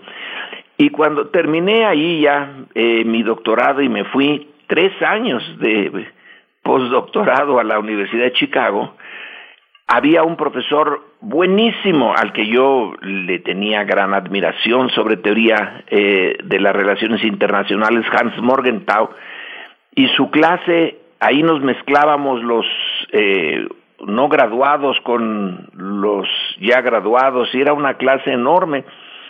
Y bueno, eh, la visión mía de una figura muy respetable, un día se abrieron las puertas del salón y entraron gritando como siete o ocho mujeres vestidas todas de negro. Eran, era 1967-68, ese 68 que tanto cimbró a las comunidades estudiantiles. Y entraron gritando y aullando y bueno, me quedé sorprendidísimo. ¿Qué es esto en esta universidad tan seria? Y de inmediato pues eh, todo el mundo comentó que eran las witches, eran el Women's International Conspiracy, quién sabe qué otra cosa, que estaban, eh, era la punta de lanza de una demanda de igualdad de la eh, mujer en un mundo universitario y más allá de la universidad, pero entonces eh, me confronté con que la idea de un cambio cultural pues era necesaria y posible. Luego, años más tarde, cuando ya en el eh, Colegio de México como profesor y como director de un centro, eh, se propuso el eh, programa de estudios de la mujer, pues yo debí de haber sido de lento aprendizaje en eso, porque me costó trabajo eh, como quizá le cuesta trabajo ahora a Andrés Manuel López Obrador, pensar, eh, a mi juicio, y bueno, desde una visión de izquierda, que era la que yo mantenía y supongo que mantengo, lo más importante es eh, la igualdad social, la, eh, que la desigualdad entre las clases sociales es lo que debe de constituir el meollo de la preocupación social. me tardé eh, un tiempecillo en entender que había sido un acierto el crear ese programa de estudios de la mujer, que por cierto va eh, cada vez es más importante en el Colegio de México, eh, y que tenía que ir a la misma velocidad o mayor velocidad que los eh, estudios y la demanda de igualdad social en general, que sí, en México hay una desigualdad entre las clases brutal, pero que el otro elemento, el elemento de género, también tenía que ir y acelerar el paso para ir justamente lado a lado con la demanda de cambio social global en general. Eh, y yo eh, confieso que me tardé mucho. Y creo que es el, eh, el caso en una buena cantidad de mis conciudadanos, que es en este tiempo en donde hemos tenido que cambiar y en el centro cotidiano de nuestra vida cambiarlo cuando alguien en, en ese colegio de México propuso una profesora, oiga, necesitamos una guardería para eh, nuestros hijos, las profesoras. La respuesta de la presidencia del colegio fue, si esto, esto es una, un, centro de investigación y de enseñanza, no, no tenemos por qué poner guarderías aquí. Eh, y lo decía con toda la honestidad del mundo, esta demanda es absurda. Y eso eran ya los 1980s, 70s, 80s del eh, siglo pasado. Así que hasta en los eh, en las estructuras dedicadas al pensamiento y a la transformación de las estructuras sociales, había una resistencia eh, muy primitiva a la idea de la igualdad. Creo que todavía hay muchas resistencias en México y el feminicidio es uno de los indicadores más horrendos que tenemos al respecto, que todavía hay mucho, mucho por avanzar, pero que ahora sí, eh, el cambio ciertamente que es eh, irreversible y que estas manifestaciones como las que va a haber hoy, incluso si hay violencia y eh, que, insisto, ya el reclamo ya se oyó y el que eh, salgan a la calle o el que propongan un día en que las mujeres no hagan absolutamente nada y se vea a ver eh, cómo se puede eh, eh, mm, lidiar con los hijos, llevarlos a las escuelas, hacer la comida, lavar la ropa, poner la casa en orden. Esos, ese tipo de protestas de cual, de las múltiples, infinitas formas que hay de protesta, bueno, pues son necesarias para, como acicate, para acelerar el cambio. Pero el cambio ya está, ya está bien puesto en marcha y no hay realmente nada que lo pueda detener. Así que más nos vale a todos eh, y de buena gana acomodarnos a ese cambio y acelerar el paso del cambio. Sí, es muy interesante esta, esta, es, es inevitable hacer una referencia personal. Fíjate, fíjate, eh, yo creo que hay dos grandes mitos, Lorenzo. Un mito es que todo lo que viene de la izquierda tiene que ser feminista. No, no, yo creo que muchos teóricos y muchas eh, activistas de la izquierda no han sido nada empáticos con, la, con, con el feminismo y con la lucha de las mujeres. También hay otro mito que dice que este Andrés Manuel está en contra de las mujeres, como si las mujeres fueran todas iguales y las luchas fueran todas lo mismo. Fíjate que en 1988 tuve oportunidad de ir a una presentación de un libro en Londres que presentaba Andrea Workings Letters from Warzone, un libro en el que yo de pronto escuché, este, eh, pensé que no estaba entendiendo el inglés de Andrea Working y decía, toda, todo contacto con un hombre es una violación, ¿no? Y se suscitó una una polémica muy interesante con la periodista Erika Young y decía Andrea Working que eh, ella estaba totalmente sesgada y el razón de su sesgo es que era una periodista bonita. Entonces son, son polémicas que todavía llegan hasta nuestros días. Y, y, que finalmente lo que nos muestran es que no hay un cuerpo homogéneo de pensamiento feminista, que las mujeres son distintas de lo, desde lo cultural, desde lo corpuscular, desde el activismo político, y no podemos creer en este mito que justamente parte de los detractores del presidente de la República es querer hacernos creer que es un presidente contra las mujeres, como si fueran todas las mismas, todas quisieran lo mismo y todas se manifestaran de la misma manera. Lo mismo pasa con la izquierda, es algo que es este, que tampoco es un cuerpo homogéneo y que tiene puntos de vista sobre la lucha feminista muy distintos, algunos muy conservadores.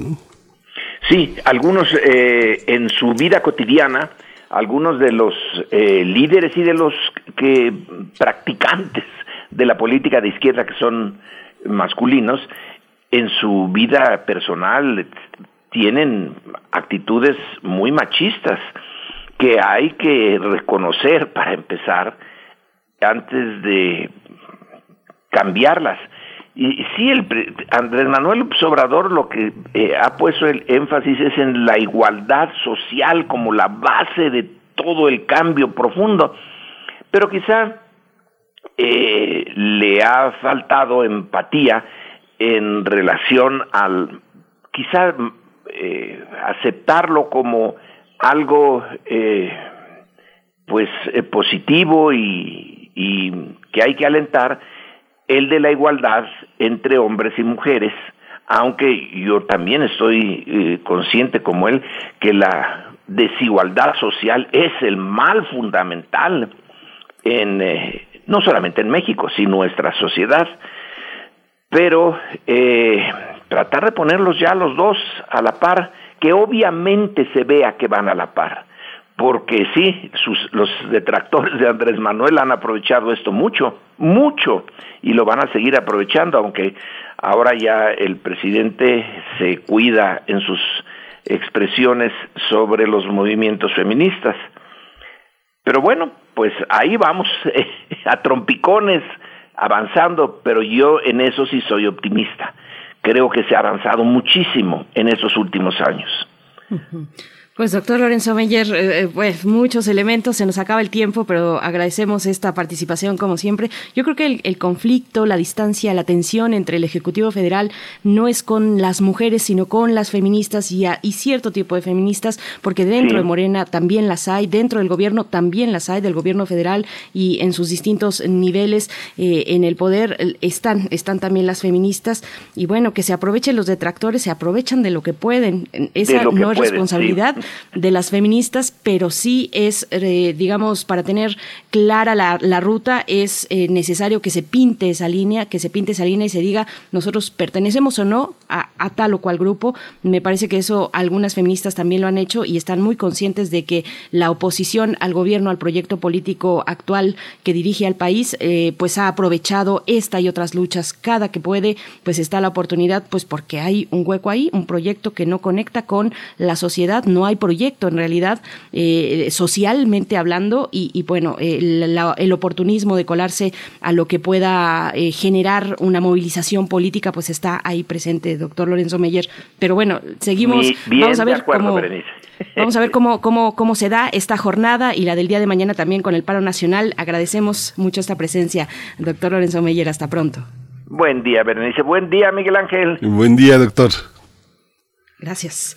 Nos vamos a ir con música a cargo de Gina Enríquez. Recuerden que la curaduría musical de esta mañana eh, la pone Edith Citlali Morales, hablando de compositoras mexicanas, pues toca el turno de escuchar a Gina Enríquez. La pieza es Marfil, y Marfil es un poema sinfónico escrito en 2011, eh, a través del cual Gina Enríquez realiza un homenaje a la tierra, a la naturaleza y en especial a los elefantes. En palabras de la compositora, está inspirado en una pintura del pintor inglés Shepard eh, que ha dedicado su obra sobre todo a los elefantes. Así es que vamos a escuchar Marfil.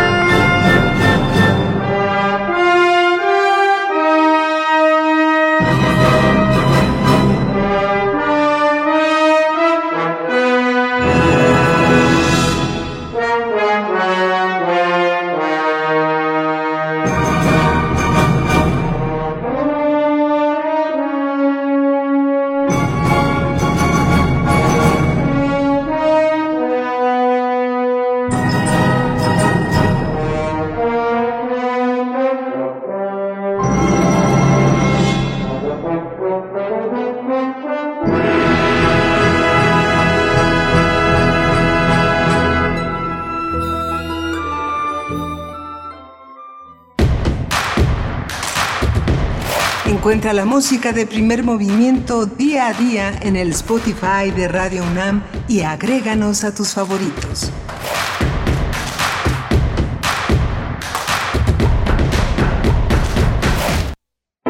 Nota del día. Contenidos Artísticos es una firma que celebra una década de vida reconociendo el rol que gestoras culturales y artistas de México han jugado en la industria escénica y fuera del circuito comercial en los Estados Unidos. En este trabajo participa Claudia Norman, Tania Pérez Salas, Claudia Lavista, así como Ireri Mújica. Cristina Vázquez, eh, también de contenidos artísticos, explicó que en Estados Unidos tienen cinco años trabajando de manera conjunta para desarrollar más oportunidades para las mujeres artistas dentro de las artes escénicas. En el marco de su décimo aniversario, este proyecto está reconociendo a cuatro mujeres gestoras, promotoras y artistas que realizan trabajo en Estados Unidos. En este marco donde contenidos artísticos es que prepara la gira Las Muertas, una obra que aborda el tema y sobre la trata de personas y los feminicidios en México. Cabe señalar que esta historia se basa en el texto del reconocido eh, escritor guanajuatense Jorge eh, Ibargüengoitia con una adaptación de Luis Martín Solís y la participación actual de mujeres en escena. Vamos a conversar sobre estos 10 años de esta iniciativa impulsada por un grupo de mujeres y ya está en la línea eh, desde Israel Claudia Lavista, coreógrafa, bailarina, maestra y gestora cultural. Claudia Lavista, bienvenida, gracias por estar aquí. Buenos días. Hola, hola, hola, buenas tardes para mí.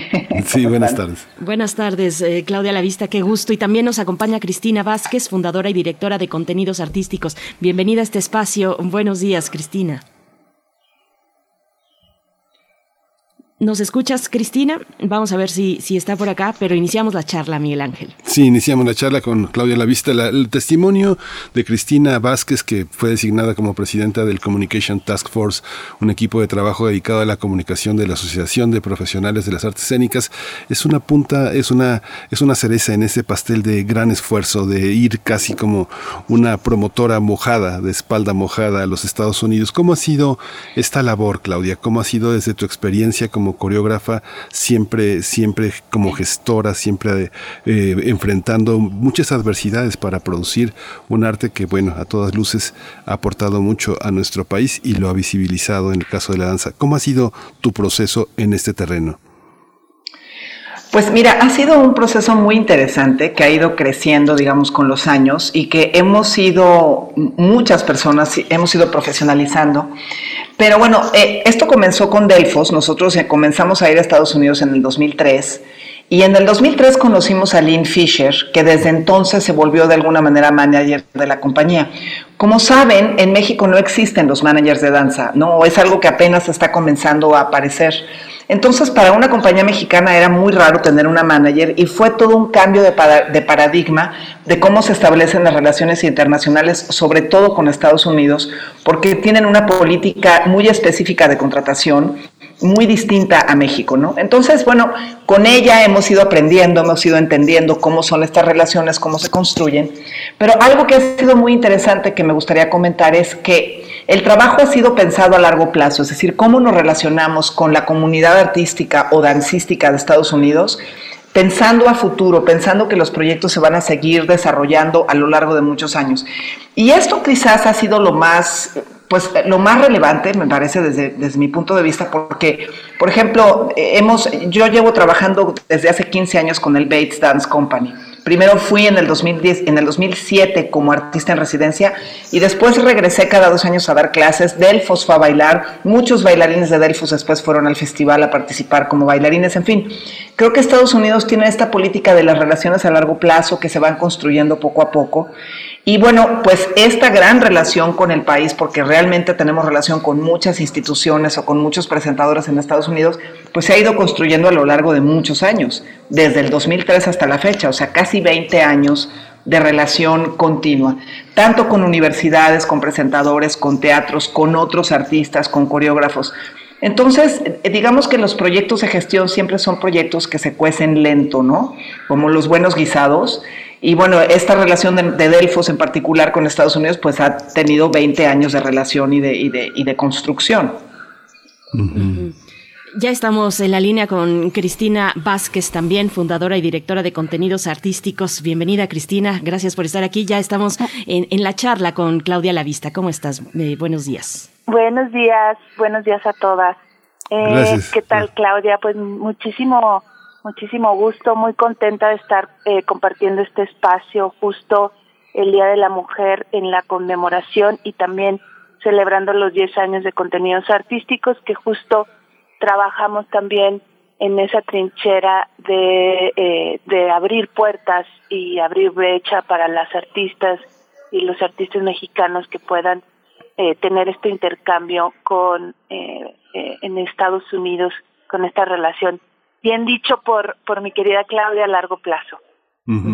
Ay, Cristina, un, un tema que, este, eh, yo creo que tiene que, que, estar como parte de, la discusión, que es, eh, existe eh, en el caso de la danza contemporánea, de la danza clásica, una, México es un, un interlocutor para los grupos, para las escuelas estadounidenses. Yo veo como la gente tiende a consolidarse en grandes compañías. No sé, pienso en los últimos 40 años, pienso en la compañía de Luis Falcó, pienso en Trisha Brown, toda la, toda la fuerza de la danza que tiene la Marta Graham Dance Company, toda la fuerza que tiene todavía la compañía José Limón, eh, Alvin Ailey. Hay una serie de grupos en Estados Unidos que tienen escuela, ¿no? Donde la gente va y cursa además una parte. México tiene esa posibilidad de figurar frente a compañías tan poderosas con bailarines que se han formado en escuelas que podrían tener una interlocución con Estados Unidos, como puede ser la escuela belga, la escuela francesa, la escuela holandesa de, de danza que son tan poderosas en el mundo,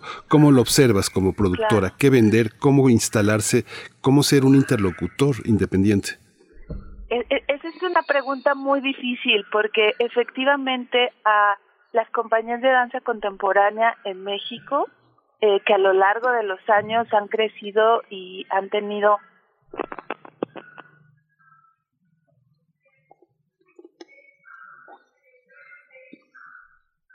Se corta un poco, ¿no?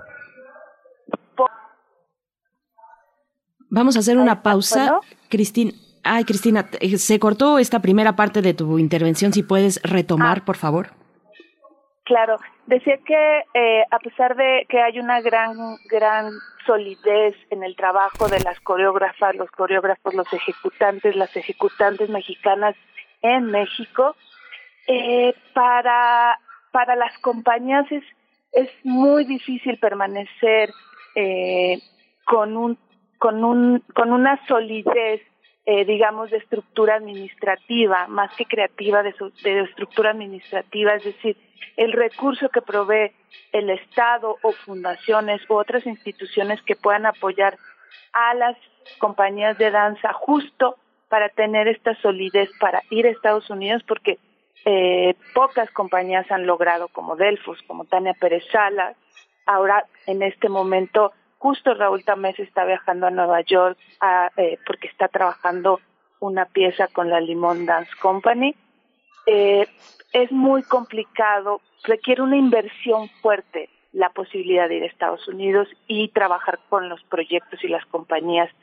Eh, requiere años, muchos años de relación, de seguimiento, y en muchos momentos las compañías en México, eh, a pesar de su nivel y calidad, eh, de, insisto, de ejecución y coreográfica, no logran tener esos recursos o ese apoyo del Estado, incluso en, el, en diferentes momentos de las administraciones, desde los recursos de movilidad artística, que, por ejemplo, en esta administración ha habido prácticamente nulo. eh, entonces, desde ahí no se puede competir mucho con estas grandes, grandes compañías en, en Estados Unidos, puesto que los recursos de estas compañías en casi todos, en, en todos los casos provienen de fundaciones, de donaciones, de proyectos sociales incluso que permiten tener mucho más acceso a, recursos, ¿no? Esa es la esa es la gran diferencia, el modelo económico de la gestión o de la cultura escénica en México y Estados Unidos. Eh, Cristina Vázquez, me voy a seguir contigo. Después volveré con Claudia La Vista para hablar de este punto de la gestión independiente también, de lo que se genera eh, en, los límites, eh, digamos, del ámbito comercial. pero pero contigo para, para que nos des el contexto, para que le des contexto a la audiencia del trabajo que realizan, que realizan en contenidos artísticos. ¿Cómo ha sido este caminar a lo largo de estos 10 años? Gracias. Bueno, eh, estamos trabajando desde hace 10 años desde contenidos artísticos, pero 20 en la gestión escénica básicamente. En Estados Unidos tenemos ya 8 años trabajando eh, desde la independencia. Hemos tenido la fortuna de encontrar los recovecos posibles para acceder a, este a este sistema de, de artes escénicas que es de donde se trabaja fuertemente con las compañías, ¿no? Actualmente tenemos una colaboración constante con, eh, por ejemplo, la Paul Taylor Dance Company, intentando hacer colaboraciones internacionales, que eso es algo que desde la gestión escénica, más allá de, del, del presenter que, que compra un, un, unas, unas funciones, digamos, para llevar una compañía, eh, estamos trabajando en la posibilidad de efectivamente las colaboraciones internacionales donde ambos países o ambas instituciones de estos países puedan generar eh, una bolsa y trabajar con los artistas a manera de intercambio entre residencias y presentaciones.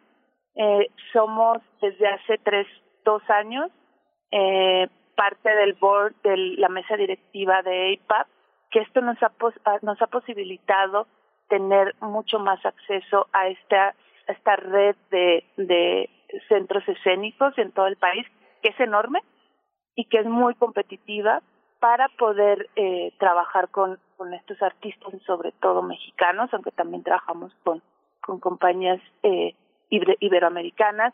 Y por supuesto, ha habido eh, complicaciones eh, prepandémicas eh, en, en los temas de mujer, latina, ¿no? Buscando al, al, al, a los presenters o a los programadores, hombres blancos, ¿no? Eh, que buscan estos grandes nombres para llenar teatros. Entonces, claro que ha habido complicaciones y claro que, que, que aún sigue habiendo, pues, una gran, eh, un, un, sigue habiendo diferenciación, aunque cada día menos, creo. Nosotros tenemos la suerte de poder acceder a estos circuitos eh, cada día con mejores aceptación. Justo estamos planeando una gira con, con, con una producción de contenidos artísticos que es Las Muertas, basada, es una adaptación basada en el tema de Ibargüengoitia, en la obra, en la novela de Ibargüengoitia, que habla justo, ¿no?, sobre los feminicidios y sobre la trata de mujeres, una obra de los setentas que sigue siendo tan contundente y tan actual en esta época. Eh, nos dimos a la tarea de hacer esta adaptación y ahora estamos planeando esta gira puesto que contenidos artísticos basa mucho su trabajo en la en, las voces femeninas en el trabajo de las mujeres o bien en las en los proyectos que eh, visibilicen el trabajo o las problemáticas en relación al género, ¿no? Eh, Claudia vista, pues la cuestión de los desafíos de impulsar la gestión independiente, caminar en los márgenes del ámbito comercial y tender estos puentes, en este caso entre México y Estados Unidos, ¿cómo, cómo se ve desde tu mirador? Mira, eh, pues depende de la institución, por ejemplo, con la que trabajes. Eh, yo te podría decir ahora que escucho a Cris, efectivamente es complejo entrar en todos los ámbitos en Estados Unidos. O sea, hay, muchos espacios, por ejemplo, por decirte Broadway. Es casi imposible que una compañía mexicana pueda presentar una obra en Broadway. Y no debería de ser así, ¿no? Entonces, por supuesto, hay otro tipo de instituciones como el Mass Mocha o como el Bates Dance Festival o como la Universidad de Los Ángeles en donde hay un interés claro, o, UT, ¿no? la Universidad de Texas, eh, que tiene un claro interés en la comunidad latina y un claro interés en la comunidad mexicana y el arte contemporáneo mexicano, porque ese es uno de los grandes desafíos. Cuando viajas como compañía mexicana, mucha gente quiere ver folclore, ¿no? Pero resulta que en México hay una amplia gama de artistas que hacemos arte contemporáneo que somos mexicanos, que tenemos una voz mexicana, pero que no corresponde al lenguaje de lo folclórico, ¿no? Entonces, poco a poco, yo creo que sí hemos hecho un trabajo de picar piedra, pero hemos ido construyendo esta estructura que nos ha permitido generar estos vínculos. Ahora, hay otro tema que es muy complejo, que es el de las visas.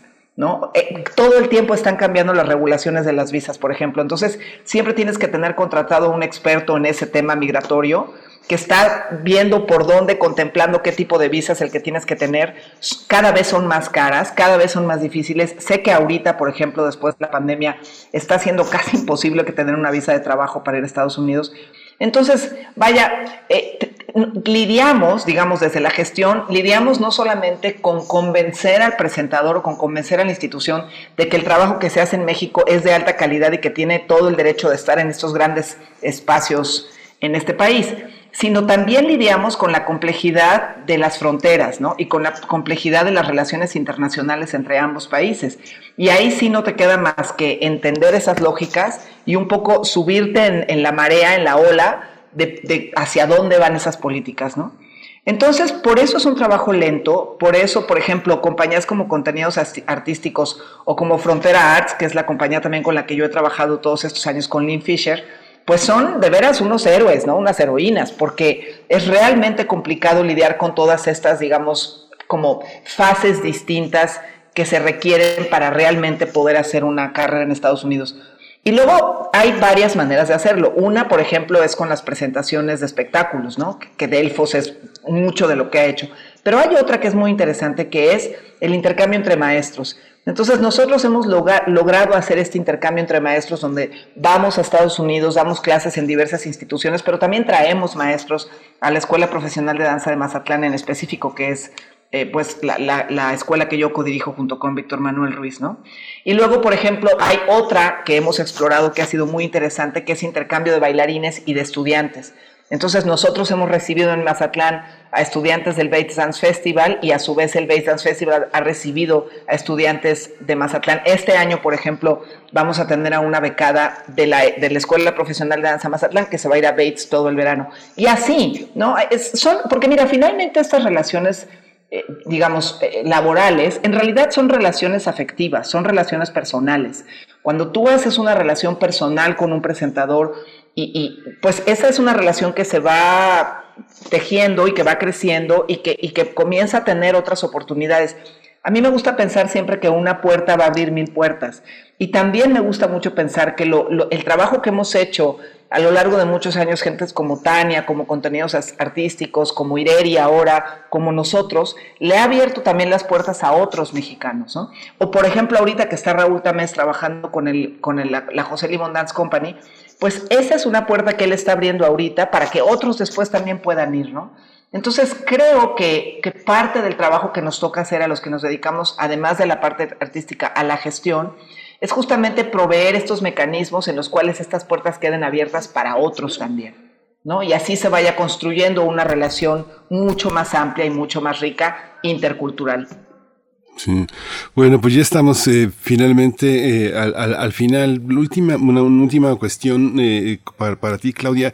¿Cómo ha sido una, una compañía como Delfos que tiene un patrimonio coreográfico que tiene un registro de lo que ha hecho una memoria. ¿Cómo se inscribe en la, en la investigación académica estadounidense? No sé, pienso en las universidades que tienen algunas, algunas materias, algunas eh, eh, conferencias importantes de investigadores, de críticos para la danza. Y lo mismo para ti, eh, Cristina, un poco para despedirnos, ¿cómo es el cómo es el, el recibimiento de las universidades norteamericanas? Empezamos contigo, Claudia.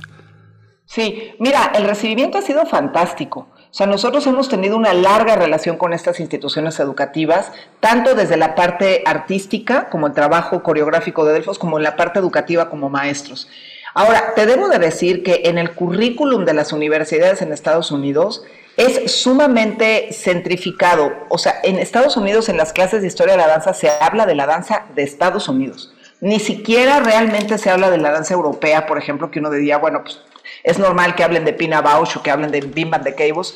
Pues no, muchos estudiantes de danza en Estados Unidos no saben el tipo de danza que se hace en Europa. Hay mucha más información en México, lo cual a mí te lo digo además porque me ha sorprendido a lo largo de, todos estos años comprobarlo. Entonces, obviamente que en estas escuelas o en estas universidades no hay información sobre la danza que se hace en México. Creo que ahí tenemos una asignatura pendiente y las instituciones sobre todo tienen esta asignatura pendiente de voltear a ver a Latinoamérica, no nada más a México, y comenzar a ver cómo, sobre todo en los últimos 20 años, la evolución de la danza latinoamericana ha tenido una fuerza que ha llegado a Europa y que ha llegado a Estados Unidos de manera como un, como un tsunami, como una ola. Pero creo que aún no se tiene en las academias o en las escuelas la conciencia de esto que ha estado sucediendo, pero va a acabar llegando tarde o temprano, porque la fuerza de la danza latinoamericana en este momento es arrolladora. Cristina. Sí, yo creo que en el tema de, de la, en general, del conocimiento en las universidades de las artes escénicas latinoamericanas es muy pobre. Justo también tiene que ver mucho con este tema de la movilidad entre ambos países, digamos México y Estados Unidos, no solo en, de, de, México a Estados Unidos, sino de las compañías eh, de estadounidenses que puedan venir a México a tener estos intercambios, incluso ya y a tener estas presentaciones. Ahí ha venido la Limón un par de veces, este la Paul Taylor con estos fees o estos honorarios enormes. Sin embargo, yo creo que ahorita en este momento las políticas de inclusión, diversidad y equidad que a partir de la pandemia y del tema George Floyd han estado arrasando eh, todas las instituciones, pero específicamente el de las artes escénicas, están buscando. Eso es justo lo que estamos trabajando con la Paul Taylor, buscar que sus coreógrafos, coreógrafas puedan venir a hacer residencias artísticas en las instituciones mexicanas, que eso, eso va a permitir que después estas instituciones mexicanas o estos trabajos con las instituciones mexicanas puedan ser invitados como ahorita eh, está invitado Raúl, como ha sido invitada Claudia, como ha sido invitada Tania para montar obras en el ballet hispánico, pueda seguir habiendo este intercambio permanente de ida y vuelta, ¿no? Que eso justo es lo que enriquece a un país que además tiene un tratado de libre comercio de años, una relación permanente, en fin, tanto tanta historia política y geográfica alrededor. Creo que la, hay una gran deuda con la danza sobre todo en temas contemporáneos. Eh, el folclórico, por supuesto, está en gira ahorita por tres meses en Estados Unidos, ¿no? Entonces, el tema de poder tener agentes que representen a las compañías es un tema en el que estamos trabajando duramente para que puedan ser eh, para que puedan ser eh, representados y, y, puedan llevarse a Estados Unidos con estas complejidades aún que se tienen, pero que podamos lograrlo cada día más que es una figura que, como dicen, no se acostumbra en México, este agente, este representante eh, para la danza. Les agradecemos esta participación. Cristina Vázquez, fundadora y directora de contenidos artísticos, puede acercarse a la audiencia en contenidosartísticos.com, saber un poquito más. Muchas gracias, Cristina, por esta mañana. Muchísimas gracias a todas y bueno, escuchamos, nos escuchamos pronto. Por supuesto, Claudia Lavista, coreógrafa, bailarina, maestra y gestora. Igualmente, gracias. Pues qué complejo, qué labor eh, tan desafiante y en tiempos de pandemia todavía más. Te mandamos un fuerte abrazo. Muchas gracias a ustedes. Hasta luego. Hasta luego. Bien, pues nos alcanzó la hora nueve con un minuto. Gracias, Radio Nicolaita. Vamos a ir directo al corte y volvemos. Síguenos en redes sociales. Encuéntranos en Facebook como Primer Movimiento y en Twitter como arroba PMovimiento. Hagamos comunidad.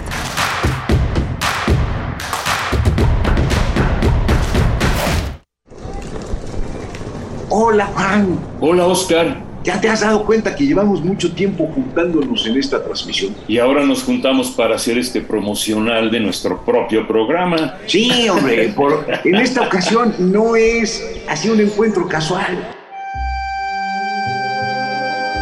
Las Esquinas del Azar, todos los martes a las 10 a.m. y retransmisión los sábados a las 4 p.m. por el 96.1 de FM. Radio UNAM, Experiencia Sonora.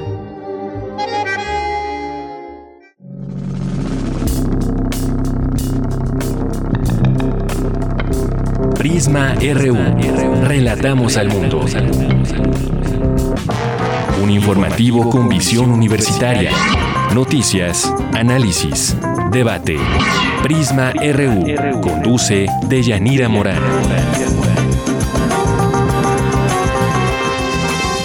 Te invitamos a escucharnos de lunes a viernes, de 1 a 3 de la tarde. 96.1 de FM.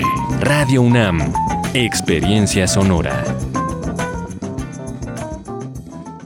A México lo mueve la esperanza de construir un país mejor para todas y todos, donde se ponga primero a las y los que menos tienen. Lo impulsan quienes con sus estudios buscan salir adelante, las y los que quieren una vejez digna y quienes dan vida al campo. Este año la esperanza nos llevará a sumar más voces, manos y corazones a nuestro movimiento para que la transformación continúe llegando a todos los rincones del país. Morena, la esperanza de México. Fentanilo, heroína, cocaína, piedra, cristal. No importa qué droga te metas, de todas formas te destruyes. La sangre de las drogas nos mancha a todos. Mejor métete esto en la cabeza. Si te drogas, te dañas. Si necesitas ayuda, llama a la línea de la vida. 800-911-2000. Para vivir feliz, no necesitas meterte nada.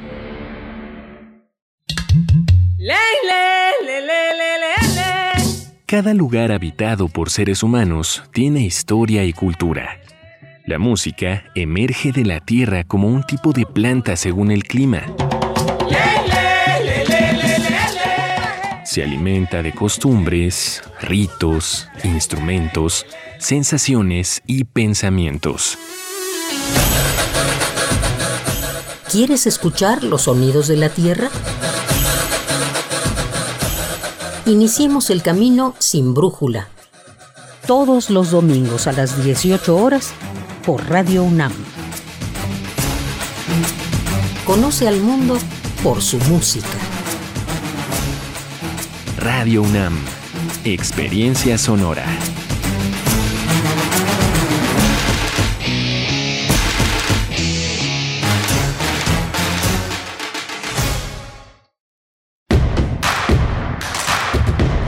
Encuentra la música de primer movimiento día a día en el Spotify de Radio UNAM y agréganos a tus favoritos.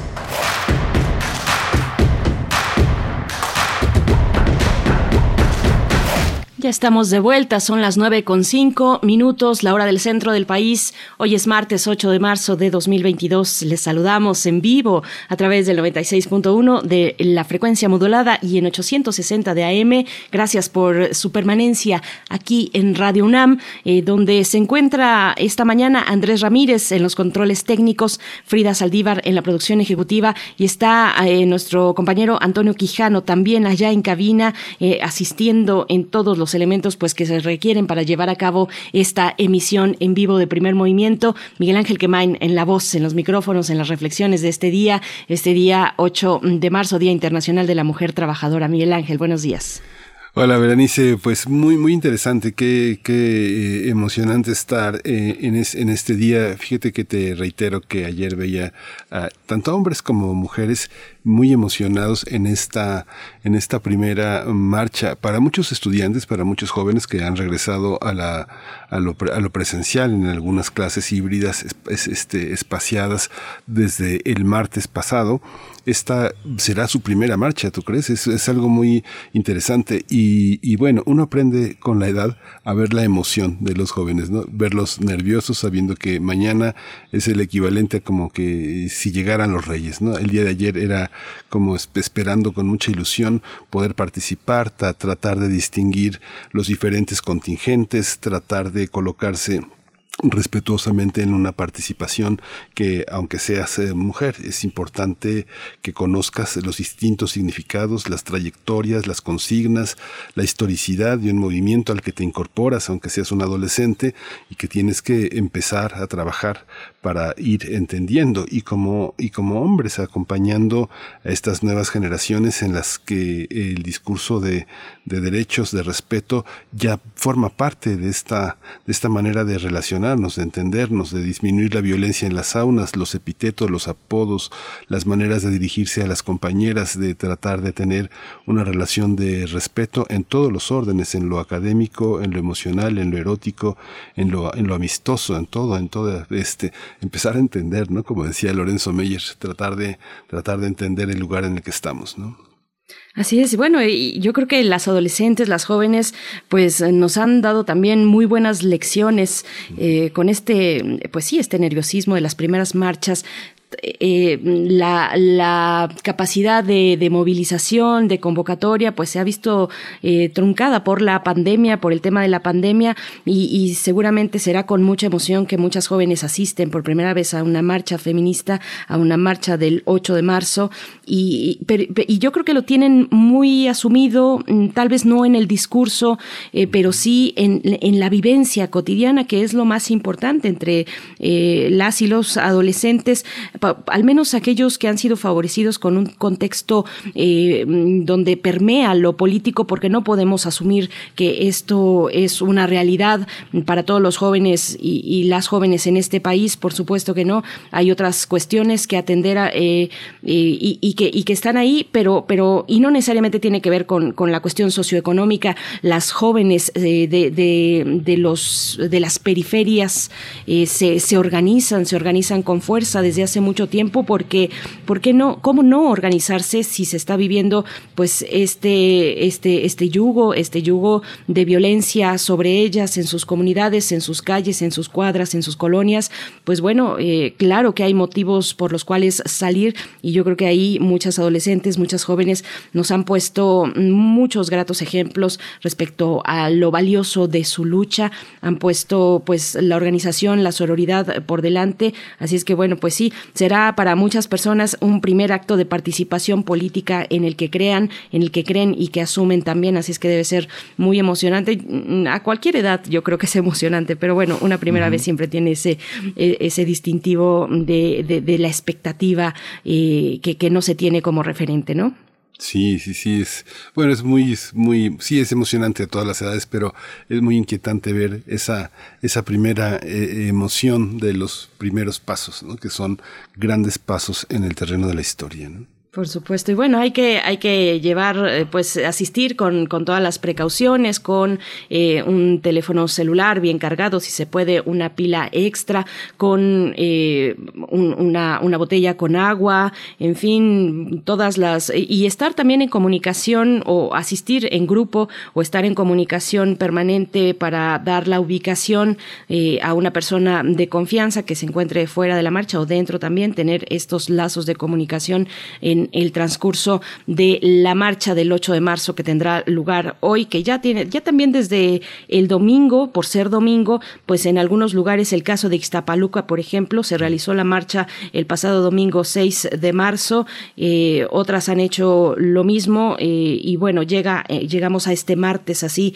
con convocatorias en todo el país. Pues cuéntenos ustedes cómo ven, cómo ven este día 8 de marzo. Nosotros tendremos en unos momentos más la poesía necesaria y en la mesa del día mm, vamos a conversar con Masta Cuba. Masta Cuba es una rapera y activista feminista, canto por y para las mujeres, la propuesta musical de esta joven rapera y activista feminista Masta Cuba, que pues será, será muy interesante porque ha incursionado no, no directamente, bueno, o sea, no, no solamente en el rap, en el hip hop, sino también en, en otras formas donde la, vez, la voz es el vehículo de una expresión pues activista como la que tiene más Tacuba. Vamos a tenerla en nuestra mesa del día, Miguel Ángel.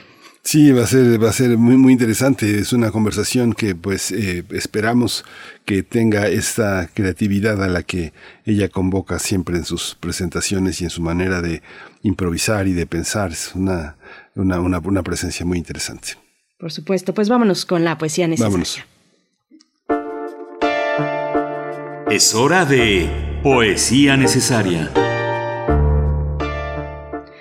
Qué difícil hacer una selección de una sola propuesta poética. Me costó un poco de trabajo, la verdad, porque hay propuestas en abundancia eh, y, con un amplio espectro temático, pero me decidí por la escritora mexicana Cristina Rivera Garza, tamaulipeca, socióloga por la UNAM, doctora en Historia Latinoamericana por la Universidad de Houston, donde es profesora distinguida. Es una mujer de gran talento literario, cuya historia de vida, como la de muchas mujeres en este país, se vio marcada por el feminicidio de su hermana menor Liliana en 1990, una tragedia que Cristina Rivera Garza supo transformar en un homenaje y en una lucha, pero sobre todo un homenaje de la vida de su hermana en el libro El invencible verano de Liliana y donde asegura que sí, que al patriarcado lo vamos a tirar, dice Cristina Rivera Garza. Y bueno, este, este poema se titula Las feministas, ese, esa palabra, esa acepción, ese eh, sujeto político que tanto miedo da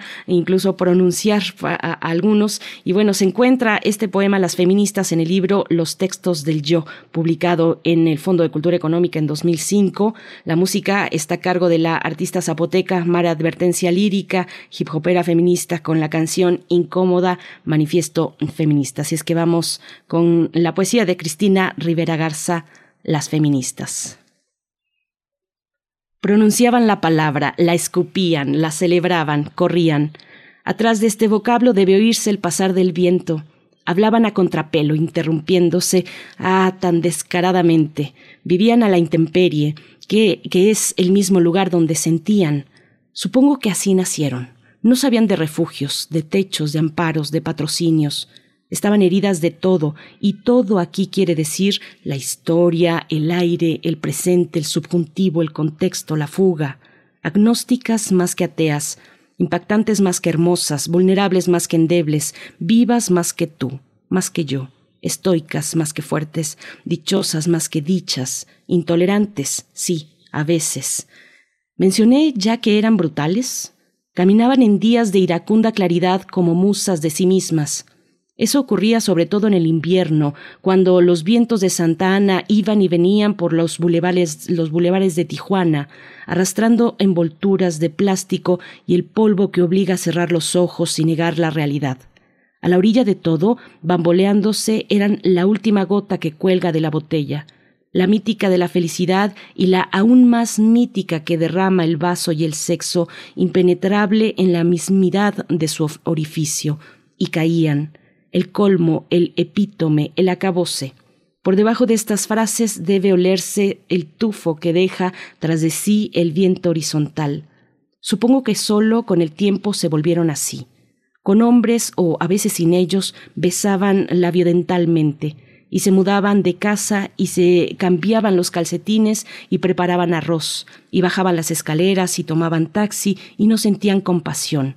Decían este es el viento que todo lo limpia, y pronunciaban la palabra, enfáticas, tenaces, prehumanas, tajantes, sí, con frecuencia, conmovedoras más que alucinadas, civilinas más que conscientes, subrepticias más que críticas, hipertextuales, claridosas.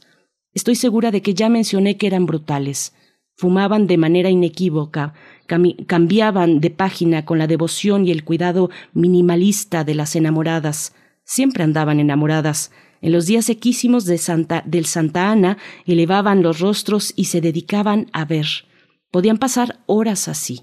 Esas aves que sobre sus cabezas remontaban lúcidamente el antagonismo del aire. Y el Santa Ana, y aquí debe oírse una y otra vez la palabra, una y otra vez, despeinaba entonces sus vastas cabelleras ariscas, sus cruentas pestañas, una y otra vez.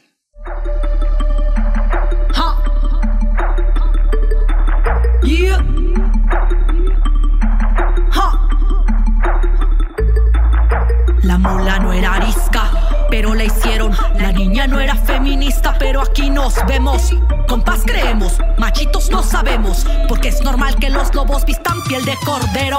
Y es que hay que ver quién critica bajo qué norma. Si soy yo la que está mal o eres tú quien se conforma. Si no quieres saber nada de mí por mi pensar, si es más fácil desde tu privilegio juzgar ni hablar. ¿Y qué más da? Una asesinada más. Si seguro mi protesta es para quitarte tu lugar. Irracional mi discurso radical, exigir que las minorías tengamos respeto igual. Suena increíble pensar que somos personas, siendo parte de este mundo en minoría nos transforman.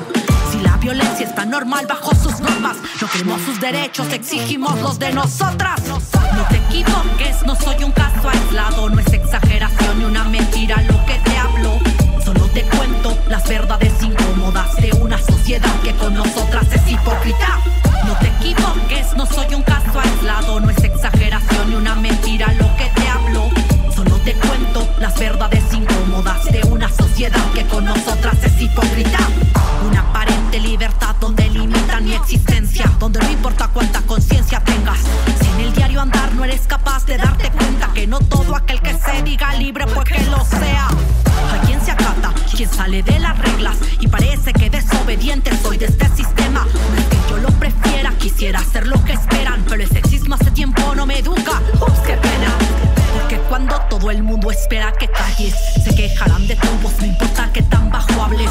Así que a gritos reclamo mi existencia. Te contaré nuestra historia, no verdades a medias. Dejé las treguas y me tragué unos tragos de dignidad y empoderamiento. Yo hago estragos oídos necios reventando. No te equivoques, no soy un caso aislado. No es exageración ni una mentira lo que te hablo. Solo te cuento las verdades incómodas de una sociedad que con nosotras es hipócrita.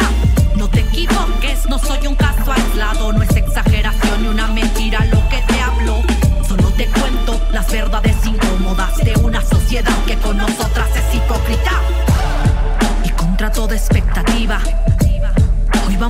caminando juntas, acompañándonos, cuestionándonos, porque es suficiente de las violencias que hemos vivido. Ahora necesitamos construir historias diferentes, donde nuestra voz importe. Esas historias no contadas, que hoy vamos a gritar.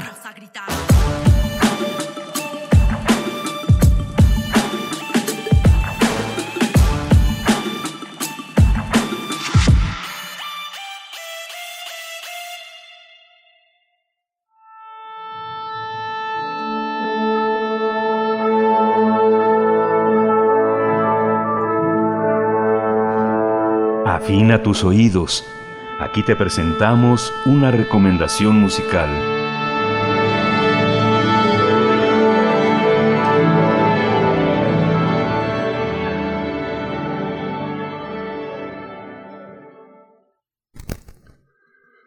Vamos a tener esta presencia justamente de, eh, de un- una, una, una mujer rapera. A- a- arrancamos.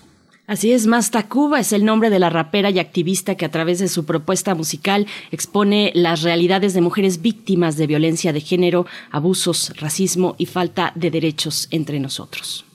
Eh, su canción más reciente, Nosotras tenemos otros datos, tiene el objetivo de denunciar y visibilizar el aumento de feminicidios y los abusos y violencias hacia las mujeres que se incrementaron con la llegada de la pandemia. Mastacuba inició su carrera en 2007 en Ciudad de Querétaro. Desde entonces ha participado en festivales como el 100 Woman BBC World, el Feminem 2015 y 2016, concierto del 12 aniversario del Faro Tláhuac, entre otros.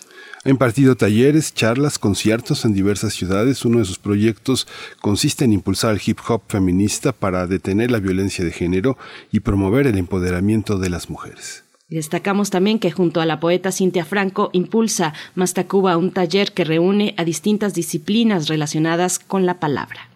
Pues vamos a conversar y está con nosotros Fabiola Ledesma, rapera y activista feminista. Muchas gracias, eh, Fabiola, para estar, por estar aquí eh, entre nosotros en este día tan tan importante. Bienvenida, buenos días. Hola, buenos días. Gracias a ustedes por la invitación de, de poder nombrar acá. Digo, para mí todos los días son 8 de marzo, así que gracias por, por la invitación de, de poder expresarme acá. Así es, así es. Mastacuba, bienvenida. Te saludamos Miguel Ángel Quemain y Berenice Camacho. Pues cuéntanos, comentábamos en la, en la introducción que tu carrera inicia en 2007 en, en Querétaro. ¿Cómo han sido estos años para ti? ¿Cómo has visto la escena del hip hop y las mujeres en la escena del hip hop mexicano? Bueno, en realidad yo empecé en 2006 por ahí, creo que la información no no está actualizada. Empecé en el 2006 eh, ya como a hacer propias a canciones propias y pues estos años han sido complicados. La verdad, el presente hoy en día me, me ha hecho ya ser más fuerte en cuanto a mi a mi ser artista, pues, a mi ser persona, a pararme frente a un escenario, no importando eh, si se burlan, no importando si les gusta o no, creo que más bien ya entiendo que tengo todo el derecho a hacer lo que hago, pero sí, los primeros 10 años de mi carrera fueron pues un poco difíciles, en realidad siempre he recibido pues críticas, hate, amenazas, eh, burlas, ¿no? Siempre me han acosado por las redes, en la violencia digital, eh, entonces ha sido complicado también irme abriendo paso, ¿no? Como que los primeros 10 años pues era yo intentando entrar en un mundo de hombres, que al final el, el, el género de, de, de, del rap es un género masculinizado, eh, es machista, ¿por qué? Porque el mundo es machista, no es que el hip hop sea machista, es que el mundo lo es, ¿no? Entonces, eh, pues con los años fui aprendiendo que no necesitaba depender de, de ellos a que me invitaran a los eventos o a que me consideraran una playlist o a que me consideraran para una colaboración, sino que entendí que yo tenía el poder de hacer que las cosas sucedieran. Entonces, si quería tener un concierto, pues lo gestionaba, ¿no? Con otras amigas. Hoy en día veo muchísimas más mujeres que están abriendo paso a, al rap. Digo, las mujeres existimos desde el día número cero del hip hop y del nacimiento de esta cultura pero ahora siento que hay más más chicas que están simplemente intentándolo y, y dándose cuenta que no necesitan la aprobación ni la ni la validación de los de los hombres que están dentro de la escena para hacerlo, ¿no? Solo necesitan querer hacerlo, contar su historia, un lápiz, un papel y, y la voz, ¿no? Y usar la voz para para nombrar lo que realmente importa y lo que realmente atraviesa, ¿no? Bueno, hay un tema, eh, Mazacuba, que eh, es eh, la composición y la improvisación. A mí me ha tocado ver chavos distintos en Tacuba, en el Monumento de la Revolución, en, en el Faro de Oriente, en esa, este, la improvisación está cargada de misoginia, de, machismo, a pesar de que podría pensarse que es un, arte alternativo que lleva una gran destreza, una gran destreza mental, pero justamente en esa destreza que es semejante a la de las topadas eh, guapangueras en Veracruz y en la, y en la, y en la este, Huasteca, está cargada de violencia, de fuerza. ¿Cómo, ¿Cómo se convive con eso? ¿Cómo se le puede responder a un rapero hombre en, en temas de improvisación? ¿Te ha tocado ese juego? No, yo la verdad de, simplemente tomo la decisión de no entrar ahí, no, no, no consumo tampoco las batallas de freestyle. Creo que entiendo que, que hoy en día se han desvirtuado al grado de que simplemente es un, es un entretenimiento donde lo único que se quiere conseguir es dinero y pues la, la sociedad en México sigue siendo hipermachista, ¿no? Entonces, ¿qué hace que ganes dinero? Pues, no sé, hablando porquerías en las, en las, en las batallas de freestyle, ¿no? Diciendo puras cosas que inciten al morbo y puras cosas que inciten a, a que la gente, pues evidentemente el, el humor dentro de este país es una porquería, ¿no? Está basado en, en, machismo, en misoginia, en racismo, clasismo, xenofobia, ¿no? Entonces, pues lo único que están dándole pues es más a tole, ¿no? Con el dedo. Entonces, yo la verdad no, no le he entrado nunca a una batalla, no me interesa ser parte de ese circuito, no lo consumo, admiro muchísimo las compas que están dentro de ahí haciendo la fuerza y contestando y replicando y poniendo en su lugar a muchos hombres, las admiro y, y las y sigo su camino, pero en lo personal no, yo creo que las batallas es algo que debe ser reivindicado, resignificado a un ejercicio lírico y no a una a una guerra de quién ofende más o quién lastima más, ¿no? Creo que también esta guerra entre ellos, ¿no? De hombres, de quién la tiene más grande y quién quién puede más y quién tuvo más mujeres, ¿no? Y de repente para mí es ya un poco frustrante, digo, ya son más de 15 años que hago esto y antes tenía la paciencia, ¿no? Como de ir y replicar, no sé, en las redes, como yo creo que esto está mal, pero ahorita me enfoco en mí, en, en el mensaje que yo puedo dar y en ser esa contracultura, ¿no? En decir, ok, yo no, no voy a cambiar tu mente, pero sí puedo poner mi corazón y mi entraña en hacer una canción que para mí sea importante y sea, sea algo, algo importante de nombrar que tiene que ser transformado. Y quien la quiera escuchar, pues me va a acompañar y quien no, pues que siga su camino, ¿no? Pero en realidad ahora estoy muy con la calma de decir, no me corresponde educar a nadie, más bien es, me corresponde ser responsable de mí y de lo que sale de mí, ¿no? Y de las palabras que, que nombro. Más Tacuba, pues vamos a escuchar un poco de tu música, un lanzamiento reciente. Nosotras tenemos otros datos, pues que es una referencia de, mm, directa al presidente de la República, que, que lo ha dicho así en distintas ocasiones, en otros contextos también. Pero cuéntanos un poco de esta canción que vamos a escuchar. Eh, preséntala también para la audiencia, por favor, Más Tacuba. Nosotros tenemos otros datos, es una de las canciones más fuertes y más importantes que he escrito. Eh, la escribí en plena pandemia, encerrada en mi cuarto en el 2018 asignaron a una compañera mía que se llama Cleo, que justo la nombró en el video. Ella era lesbiana, era feminista y era activista y la asesinaron en el estado de, Guanajuato, en León, que es un estado súper conservador. Este, y pues eso me atravesó mucho.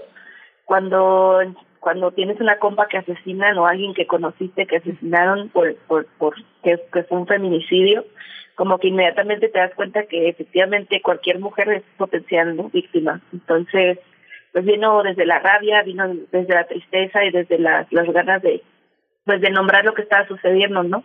Y cuando nombro al Estado no me voy solo hacia este este sexenio, ¿no? O sea, llevan 100 años asesinándonos, más de 100 años, ¿no? O sea, ningún presidente y ningún ningún gobierno se ha interesado realmente por las mujeres, ¿no? Entonces la idea de dar a entender que pues las mujeres en este país no existimos, no valemos, no no no somos nada más que cifras y productos y y, productos de consumo también, ¿no?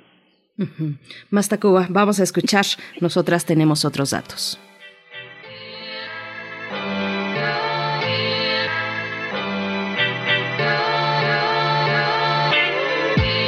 Nosotras tenemos otros datos.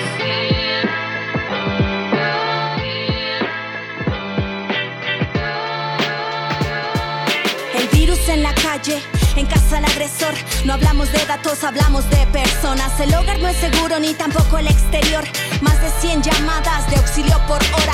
Hoy te habrán matado y no sé dónde pasará. No tengo la hora, culpable o lugar. Solo queda nombrarlo así nadie olvidará que más de 600 mujeres han sido asesinadas. Quédate en casa, no pasa nada. El Estado encubre cuántas las descuartizadas. Quédate en casa, mujer, si no te matan. Tu único peligro fue quedarte en casa, más grande que el COVID.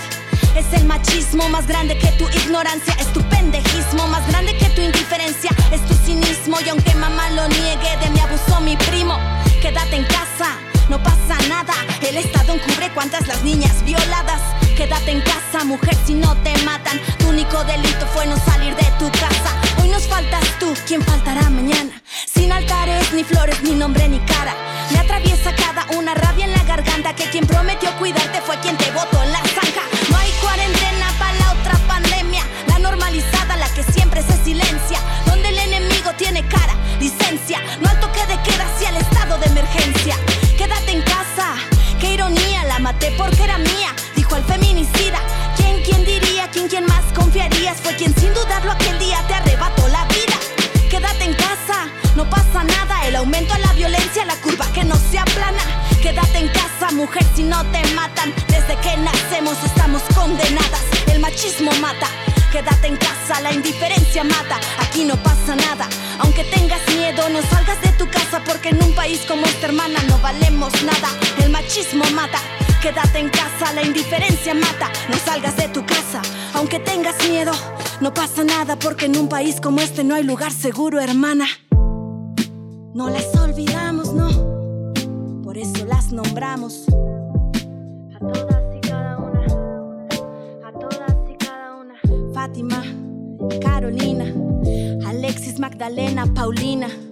Lucía, Cleo, Susana, Carla, Abigail, Lesbia, Adriana, María Elena, Sofía, Teresa, Jacqueline, Patricia, Vanessa, Maritza, Marusa, Diana, Sofía, Karina, todas las que ya no están,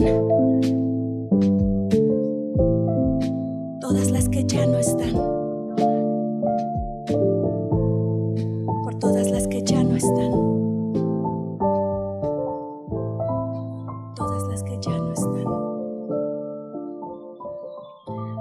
Pues sí, de esto está hecha la rabia, de esto está hecha la protesta, eh, los, la protesta que, que vemos en muchos momentos, no solamente en un día 8 de marzo como este, claro que se magnifica, eh, pero, pero estamos, estamos viendo a través de estas letras, pues eh, esa protesta. Es un ejemplo de, tu trabajo, Más Tacuba, y, quisiera re- regresar al tema de, eh, o, o plantearte el tema de los espacios, no solamente de los, de estos, pues, concursos de freestyle, sino también los espacios, los festivales, los foros de spoken word, de hip hop, antes, pues lo normal, lo común era ver carteles, lineups llenos de, de hombres nada más, hasta que un buen día pues nos dimos cuenta, nos saltó esto de que no hubiera mujeres programadas eh, para un festival de hip hop y, y, y, pues bueno, ¿cómo, ¿cómo has visto tú esa historia en los escenarios? ¿Cómo ves la escena? ¿Cómo ves eh, la presencia de las mujeres en, en los espacios um, de hip hop? Pues en los espacios que están gestionados por mujeres, ahí estamos. En los espacios que están gestionados por hombres, no estamos. Creo que lo resumo así. Los grandes festivales siguen sin paridad o siguen solamente queriendo invitar mujeres como para llenar la cuota de género. Pero los festivales grandes ahí están, o sea, no sé, ahí todavía hay una, una, una colectiva, no recuerdo cuál, hizo un ejemplo de un festival que se viene muy importante, que no recuerdo el nombre, pero literal son 50 nombres y hacen la, hacen como en color las mujeres y oscuros los hombres y son en 50 hombres en 50 nombres son cuatro de mujeres, ¿no? Y también existe de repente esta onda como que invitan ya siempre también a las mismas mujeres, ¿no? Como que ya también ahí existe esta onda de que ya saben a quiénes, porque pues no son las que incomodan tanto o no sé, no sé cómo basen sus, sus ideas, pero sigue habiendo mucha falta de espacios, ¿no? O sea, los espacios que están ahorita gestionándose son porque son para y por para, y por las mujeres, ¿no? Entonces, este, yo también me dedico a gestionar eventos y pues siempre busco dar espacios a las mujeres y no no no tanto a los hombres, no no por una onda de segregar algo así, sino pues están llenos de espacios ustedes, ¿no? O sea, creo que la chamba ahora es crear espacios que también tristemente hoy en día sigue habiendo no espacios seguros. Y eso para mí es muy difícil, o sea, saber que hay un evento donde no sé qué me va a pasar, me van a acosar, saber que hay un evento donde no tengo la confianza de llevarme a mi sobrina, porque el hip hop debería ser, los eventos de hip hop deberían ser eventos familiares, sí o sí. O sea, el hip hop es una cultura de paz y debería existir un evento donde sea posible ir con tus hijos o con tus con tus sobrines, con tus sobrinas, con tu, con tu familia, ¿no? Pero sigue siendo muy masculinizado, o sea, hasta cierto punto seguimos todavía súper retrógadas en, viviendo en no sé qué año, ¿no? Entonces, yo sí me, yo sí siento eh, indignación con los no porque sienta una necesidad de que a mí me inviten o algo no viene desde ahí, sino viene desde literal, no es posible que los carteles sigan siendo en su mayor en su mayoría hombres y las mujeres que estamos haciendo cosas súper poderosas con proyectos súper importantes que estamos diciendo cosas que realmente valen, no estamos hablando de cosas superficiales y de mover el trasero y de que tengo tres viejas y de que cantando canciones exotizando la vida ganta y la marihuana y, y, no porque esté en contra, digo, yo fumo, pero siento que hay cosas importantes que, más importantes que decir en un, en un país donde ahorita todo es urgente, ¿no? O sea, la violencia es, está, la gente está hambrienta y sedienta de violencia, ya lo vimos ahorita con lo que pasó en en el estadio, ¿no? O sea, realmente la gente, y en su mayoría hombres, están sedientos de violentar. O sea, hay un placer que viene a través de ser violentos, ¿no? Entonces, me parece súper importante que, que, que, se siga cuestionando y se siga nombrando y si no hay quien haga eventos donde nos inviten, tomar las riendas y decir, pues entonces yo voy a hacer mis propios eventos porque tenemos la facultad y tenemos las herramientas para hacerlo, ¿no? Fíjate que yo veía, eh, por ejemplo, entre hay una parte eh, del rap y del hip hop que también es muy local, como decías, familiar. Yo veía, por ejemplo, este ciertos grupos cuando murió Celso Piña, de pronto toda una serie de bandas eh, en, en, en, Monterrey que estaban tratando como de posicionarse era muy loco como todo lo que había dejado Celso y el Gran Silencio y todos estos grupos, de pronto se medía por la cantidad de gente que iba y de pronto había tocadas donde iba muchísima gente, pero terminaban en, en, en gran bronca, en un zafarrancho tremendo. De pronto había público, pero de pronto había bronca y de pronto había algunas eh, muy interesantes musicalmente, pero que eran boicoteadas por otros grupos y se quedaban sin público. Esto pasa, hay una, hay una hay una lucha de nombres que se dé en el ámbito masivo, en la parte de, conciertos, a pesar de que hay una parte muy reglada y muy protagonizada por el gobierno de la ciudad y por las propias alcaldías. Pienso en Iztapalapa, pienso en Tláhuac, pienso en esa, en este, en, en Naucalpan. ¿Cómo, ¿Cómo lo observas en este sentido? ¿Hay un combate? ¿Hay una, hay una pelea en ese sentido por los espacios? Pues yo creo que siempre, ¿no? O sea, como la, la onda de los egos está muy canija, digo, todos, todos tenemos el ego ahí arriba, entonces, eh, una de las de las ondas que siempre ha acompañado el hip hop, pues es la, la competencia, ¿no? Digo, acá luchamos por una competencia sana, ¿no? La competencia con una misma, la competencia sana de entretenimiento, solo como de, de demostrar eh, y de apreciar que el otro lo haga de otra forma, ¿sabes? Como no sé, o sea, hay compas ¿no? en DF que están haciendo círculos de freestyle, de, de, círculos de competencia sana, es decir, nadie se ofende entre nadie, simplemente cada quien está ejercitando liricalmente eh, y se está se está se está expresando y están están practicando entre ellas pero nadie está ofendiéndose no es como simplemente vamos a practicar juntas y vamos a aplaudirnos lo que lo que estamos haciendo y vamos a motivarnos e inspirarnos a seguirlo haciendo no este yo creo que al final siempre ha sido un un pedo un rollo muy grande el, rollo del, ego aquí en, en el rap que es algo que lo acompaña mucho no como justo quién quién tiene más fama, o sea, sobre todo lo veo mucho en los hombres. Digo, no no exento a las mujeres de que también nos agarre esta onda de la competencia, pero en los hombres lo veo más, o sea, hay canciones que hacen de tiradera, ¿no? Y hay canciones que hacen de de literal uno contra el otro y que al final yo digo que es más una estrategia de marketing más que otra cosa, ¿no? De repente pues saben que lo que lo que lo que está vendiendo más pues es eso, todo lo que tenga que ver con violencia, con con con poder, con opresión, con, con burlarte del otro, con el bullying, con todo esto, siento que es lo que más, más les gusta a, a, la, a, la, a la sociedad, ¿no? Consumir. eh, es lo que más les prende, más les, les, les, les, no sé, les llena sus, expectativas de, de, estar viendo eso, ¿no? Como cómo se abusa del otro o de la otra. Siento que eso es lo que tristemente la sociedad quiere siempre estar viendo, ¿no? Entonces yo creo que sí, o sea, digo, los eventos del DF tiene mucho mucho que no voy para allá a, a, eventos, apenas fui el sábado a tocar un evento pero de puras mujeres y fue muy bonito, pero acá en Guadalajara tampoco me ha tocado ir a muchos eventos como tal, entonces yo siento que sigue sucediendo y va a seguir sucediendo hasta que se quieran hacer responsables de, de sí mismos y de las violencias que ejercen, ¿no? Mastacuba, en esta idea de gestionar eh, los propios espacios, los propios foros, en redes seguras, eh, redes con otras mujeres, ¿con qué otras hip hoperas te acompañas? ¿Con qué otras músicas? Recientemente también lanzaste el sencillo No es allí con eh, Laura Guevara. ¿Quiénes, ¿Quiénes están en esta escena que tú reconoces como, como compañeras, como compañeras que están en esta misma sintonía o aquellas que tal vez dejaron un legado importante para ti? yo creo que mm, yo no sé si, si para ti lo sea, pero yo creo que Gata Katana es una de las grandes, desde España, pues, eh, una de las grandes eh, precursoras también del, del hip hop feminista. ¿Cómo, ¿Cómo lo ves tú? Uy, sí, yo tengo demasiadas mujeres en mi lista, demasiadas compañeras. Afortunadamente he podido hacer en estos años muchas hermanas y también he podido compartir con muchas mujeres.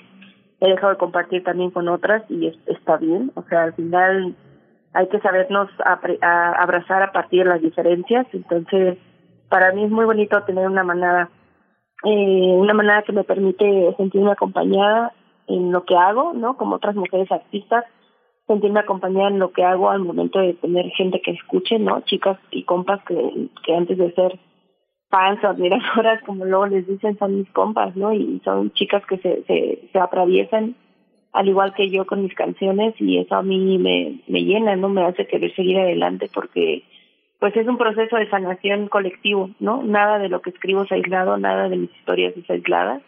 Es, eh, comparto mis violencias y comparto mis dolores y mis alegrías con muchas otras mujeres.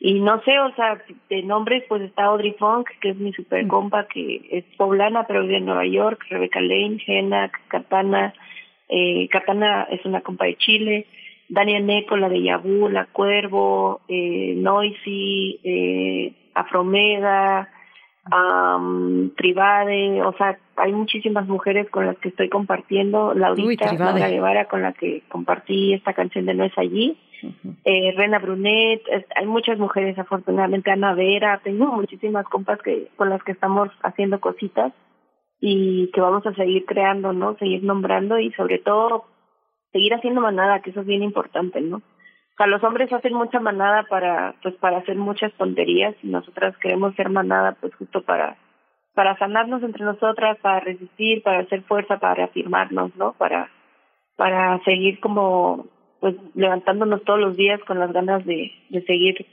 poniendo este granito de arena, ¿no? Pues ya tengo a varias por acá que anoté que no conocía y otras muy buenas, por supuesto Rebeca Lane que, que, pues ya tiene un camino también muy, muy bonito eh, de, de, muchas redes, eh, también de mucho autocuidado, eh, Tribade, Tribade también fan de Tribade. Vamos a escuchar Rebobina, Mastacuba, cuéntanos un poco de esta canción. Uy, Rebobina es una canción también súper importante. Eh, la hice a partir de un duelo de una relación de cuatro años que pues fue una relación muy tóxica y salí adelante, ¿no? De una relación que no podía dejar y es muy fácil tal vez burlarse de alguien que esté afuera y no está atravesando, pero el amor romántico es lo que hace, ¿no? Te atrapa. Te atrapa, te hace sentir dependiente, te hace creer que amor son muchas cosas que no tienen absolutamente nada que ver con el amor. Y esta canción la escribo para cuando salgo de este de este de esta etapa, ¿no? Es como mi mi última canción que escribí porque escribí varias por este duelo y Rebobina fue la última que escribí para, para decir que está bien estar mal, está bien pasar por estas etapas, que siempre se puede seguir adelante, siempre se puede volver a comenzar y que mi prioridad soy yo, ¿no? Y que ir ahí como, pues, quitando ciertas ideas de lo que para mí era el amar y el querer, ¿no? Pues vamos a escuchar Rebobina de Mastacuba.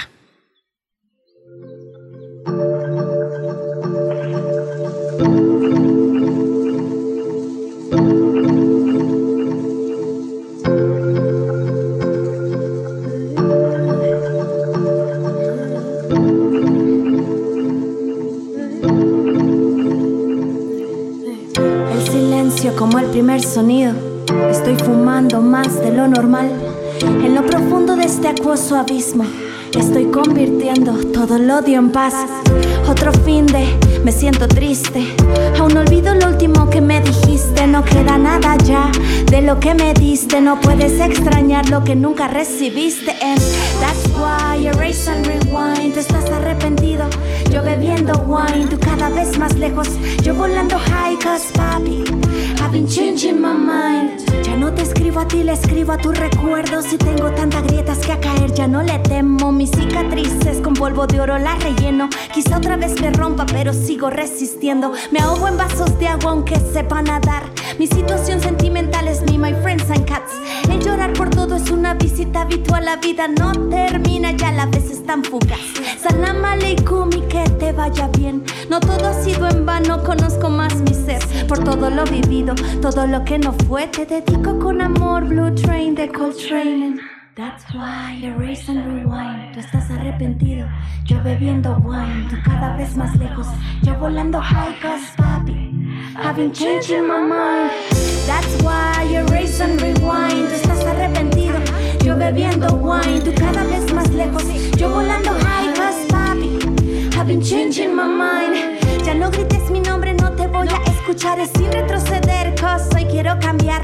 No more drama, lo bueno está por llegar. Yo te advertí que a día tú te quisiste quemar.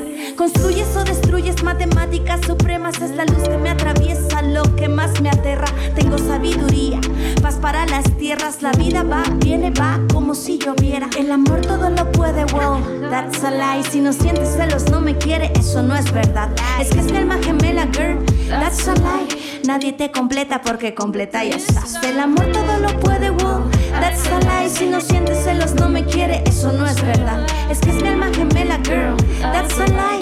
Nadie te completa porque completa ya estás. No necesito más.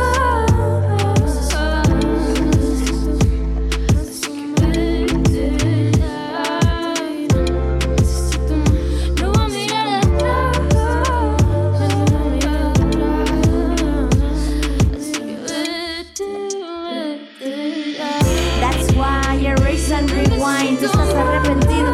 Yo bebiendo wine, cada vez más lejos. Yo volando high, cause papi, I've been changing my mind.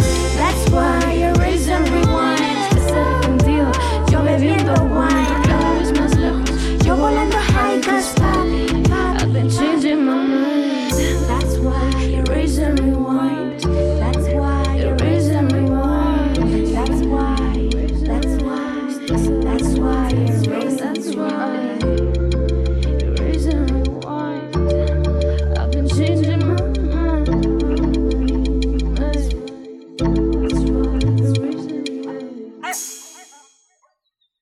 Y regresamos con más Tacuba, Fabiola, como, como ahora que tocaste el tema de, eh, el partido del sábado pasado en Querétaro, hay una hay un aspecto que se ha, se se ha tratado prácticamente en todos los terrenos, no inmediatamente, pero creo que está en la agenda hoy, que es el tema de la, eh, eh, los grupos delictivos del crimen organizado en, toda, en todas las esferas eh, de apuestas deportivas, musicales. ¿Cómo es en el caso de esta resistencia? ¿Cómo reaccionan las personas que están en una visión totalmente distinta de la defensa de derechos, de la paz, de este mundo que genera tanto ruido para los que imponen el miedo, la ley de la fuerza. ¿Cómo, cómo convives con esto? ¿Cómo lo observas? ¿Qué, qué clases de violencias vienen de esta de este orden que fundamentalmente está en el narcomenudeo, en estas pequeñas piezas, en estos pequeñas puzzles de, rompecabezas que son este frágiles pero muy muy dañinos. ¿Cómo convives con eso? ¿Cómo convive tu público con eso? Muchas chavas, muchos chavos que te siguen este pues vienen huyendo de toda esa de toda esa opresión. Pues no sé, resistir, resistir y tratar de ser la contraparte, ¿no? O sea, creo que eh, también es, es bueno siempre analizar, ¿no? Desde dónde viene y, ¿no? Como que de repente, no sé, empiezan a decir, no, es que son son los monstruos los que los que hicieron esto y pues no, son hombres, punto. O sea, son personas, ¿no? Que, que optan por la violencia y optan por por esta esta forma de transitar en el mundo y, y son y porque son tantas las personas que, que optan por esta forma de transitar en el mundo, es que el mundo está como está, ¿no? Entonces, para mí, pues es triste, evidentemente es triste, no tan triste como saber que son 11 las mujeres que asesinan a diario por el simple ser, por el simple hecho de ser mujeres, ¿no? Entonces, yo creo que la violencia en sí es es es es es, es, es, algo realmente que, que, que es parte del, del plan y la estrategia de la estructura, ¿no? Del patriarcado, o sea, ¿Por qué? Porque nosotros mismos nos depuramos, ¿no? O sea, tanto también la o sea, yo soy vegana, ¿no? La gente que come carne también está ejerciendo una violencia, ¿no? Y hay muchísimos tipos de violencia que se están ejerciendo todo el tiempo y es bien importante darte cuenta, o sea, hacerte responsable de ti mismo y darte cuenta que estás reproduciendo todos los días, ¿no? Desde la violencia verbal, la digital, la violencia hacia ti misma, hacia ti mismo, ¿no? Entonces, eh, pues yo creo que para la gente que hace música con otros otros contenidos o que trata de dar otras opciones en la música, pues yo creo que es reconfortante, ¿no? Para la gente que tiene otra opción para escuchar y no no lo de siempre, ¿no? Y no no la incitación y la exposición de la violencia, sino escuchar también el arte que al final es como una herramienta de sensibilización, pues es importante ocuparla como una herramienta, ¿no? Y entonces yo creo que para la gente que escucha y la gente que que me sigue a mí o que sigue a muchas otras compas o a muchas otras personas que hacen música con otro, otro sentido y desde otro lugar, pues es reconfortante saber que pues que al final no está solo, ¿no? Ni está sola ni solo. O sea, hay alguien que quiere también lo mismo y que piensa que el mundo puede, puede transformarse en algo donde realmente todos y todos quepamos, ¿no? Pero está canijo, yo, es muy cruda, la realidad hoy en día es, es muy cruda y es muy, esa estamos en situaciones muy privilegiadas, ¿no? Yo, ustedes y muchas otras personas, ¿no? Al no tener esta situación que se está viviendo día a día, ¿no? creo que es, es indispensable como darte cuenta qué privilegios tienes y cómo puedes ofrecerlos a los demás para que para que los usen, ¿no? Entonces yo creo que es muy triste, es muy triste que sea tan violento el mundo hoy en día y que ha sido así por muchos años pero pues también no perder la esperanza y seguir haciendo lo que se tenga que hacer, este, ahora sí que hacer lo que se tiene con lo que se puede con lo que se tiene para seguir nombrando y también cuidándonos, ¿no? El autocuidado me parece ya súper importante, cuidar la salud mental y entender que, que, que también es importante ese balance entre estar nosotras bien y cuidarnos, cuidar nuestro corazón, nuestra alma, nuestro no como crearnos espacios seguros burbujas seguras y, y a la par no no no deslindarnos de la realidad del mundo y cómo podemos eh, ejercer una responsabilidad que haga que que cambie un poco no o que esté cambiando al menos a mi a mi a, a la persona con la que comparto por ejemplo no mi pareja mis hijas mis vecinas mis amigas cómo seguir transformándonos de forma más directa Está canijo, como dices, más Tacuba. Eh, antes de, que nos despidamos también con música, eh, yo quisiera preguntarte, eh, ¿Qué es lo que opinas eh, respecto o qué decirle a aquellos que señalan que muchos grupos políticos, tal vez adversarios al proyecto que gobierna el país, usan la lucha feminista para colocar su propia agenda política? ¿Cómo lo ves tú? ¿Cómo lo vives tú como una feminista, pues eh, bien consecuente, bien eh, plantada en, en, las ideas que quiere transmitir y que vive a través de su música y de su, y de su vivencia cotidiana? ¿Cómo, cómo lo ves? Ay, no, a mí me da entre lástima, risa y no sé, miedo a veces también, como, no sé, nosotras en los otros datos recibí muchos comentarios de que a mí me estaba pagando la derecha la producción musical y pagaron el video y todo, ¿no? Y me dio un buen de coraje porque pues es un proyecto autogestivo que, que, que pagamos entre nosotras, ¿no? Y que se involucraron muchísimas chicas de forma eh, como, o sea, sin cobrar, pues, de forma porque la causa se, se, unieron a la canción, ¿no? Y lo hicieron porque quisieron. Entonces, realmente a mí me parece, pues me parece también mucho más de lo mismo, ¿no? Lo de siempre. O sea, los partidos políticos son una porquería, todo el tiempo están viendo quién quién se hace el bueno y, y al final todos roban, todos son unos hipócritas y cualquier partido a las mujeres no importantes, ¿no? Y, y ahora se ha convertido en una estrategia, o sea, están usando el feminismo como una estrategia de marketing y una estrategia para posicionarse, ¿no? O sea, también hay muchísimas mujeres dentro de la política que se posicionan como feministas y que lo que menos les importa son las mismas mujeres, ¿no? Al final son relaciones de poder y este mundo está está construido a partir de eso, de relaciones de poder. Entonces, a mí me da, pues no sé, me da de repente hasta miedo también porque así como, como estamos en este país y como desaparecen a los periodistas y como desaparecen a los artistas y como desaparecen a cualquier persona que esté en contra de, pues de repente sí da miedo, ¿no? Que te tengan en la mira y todo, pero la verdad es que yo me, me, o sea, soy de la idea de politizar las acciones, pero la política de los partidos políticos y de toda esta guerra de poderes y de egos y de que al final la mayoría son hombres tratando de, de ver quién puede más, ¿no? Eh, pues me, me tiene muy, pues muy, um, ¿cómo decirlo? No, no soy, no me gusta gastar mi energía y mi tiempo en estar viendo peleas de telenovelas que se echan en la televisión, ¿no? Siento que al final todo es muy teatral, toda la política aquí en México es muy teatral, es muy de hasta de stand-up de repente y, y al final quien está sigue sufriendo las consecuencias de, de, de sus pocas ganas de realmente hacer por lo que se supone que están en esos en esos puestos pues sigue siendo el pueblo y sigue siendo la banda pobre y, la banda que no tiene privilegios y la banda que, que pues que no tiene ningún poder sobre otro, ¿no? Pues más Tacuba, eh, quisiéramos para el final también preguntarte o que nos comentes sobre los talleres, hay talleres que estás impulsando, al principio mencionábamos este trabajo con la poeta Cintia Franco, hoy también en el foro Moviéndonos Seguras en Plaza de las Américas en Zapopan te vas a presentar, cuéntanos un poco de, de esa parte, un poco de tu agenda, de los talleres, de toda esta cuestión. Sí, pues yo ando dando talleres ya de forma individual. Me voy a Guadalajara y fue que ya no pude seguir con Cintia Franco y María Veras, que son las compas con las que tenía el proyecto de Raptinia. Ellas siguen todavía, por si quieren, ahí escríbanles, raptinia.gmail.com. Ellas siguen dando talleres en Ciudad de México y ahora yo los estoy dando de forma individual acá en Guadalajara.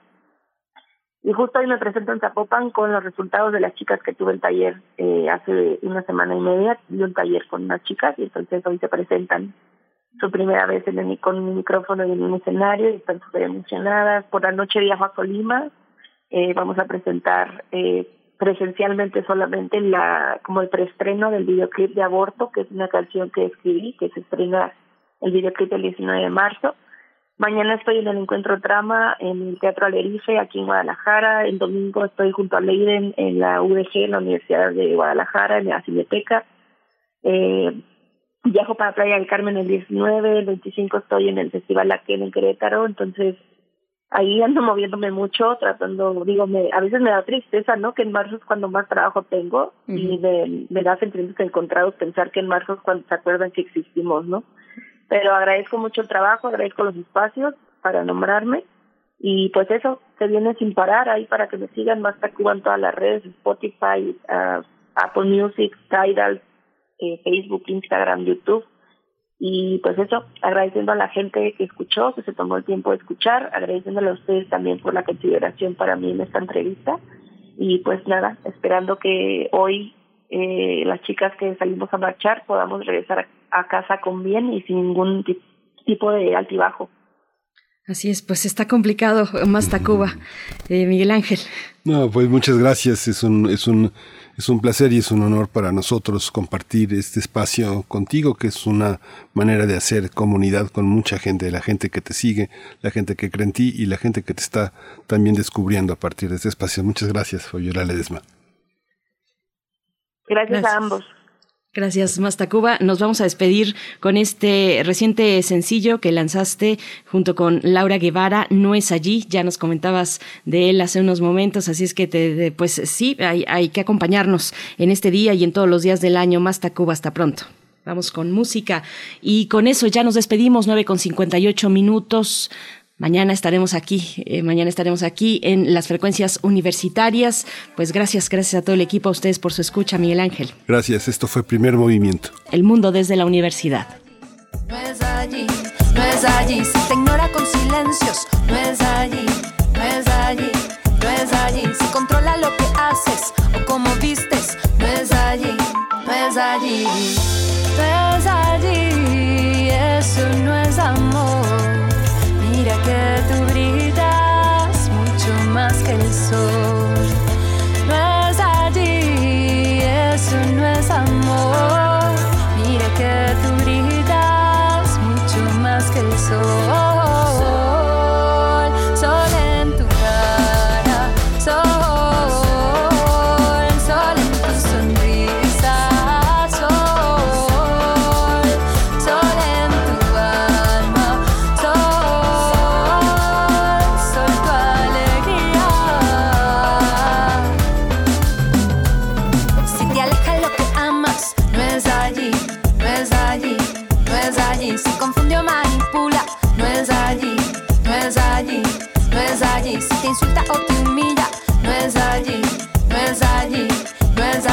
Te pide perdón y no cambia, no es allí, no es allí.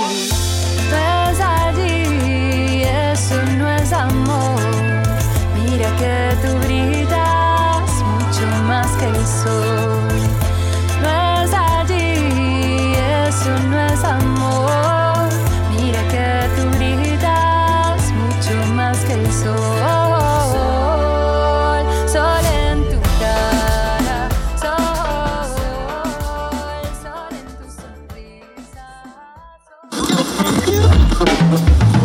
Radio UNAM presentó Primer Movimiento, El Mundo desde la Universidad, con Berenice Camacho y Miguel Ángel Quemain en la conducción, Frida Saldívar y Violeta Berber, producción, Antonio Quijano y Patricia Zavala, noticias, Miriam Trejo y Rodrigo Mota, coordinadores e invitados, Tamara Quirós, redes sociales, Arturo González y Socorro Montes, operación técnica. Servicio Social, Vicente Pérez e Iván Chavarría. Locución, Tessa Uribe y Juan Stack. Quédate en sintonía con Radio UNAM. Experiencia sonora.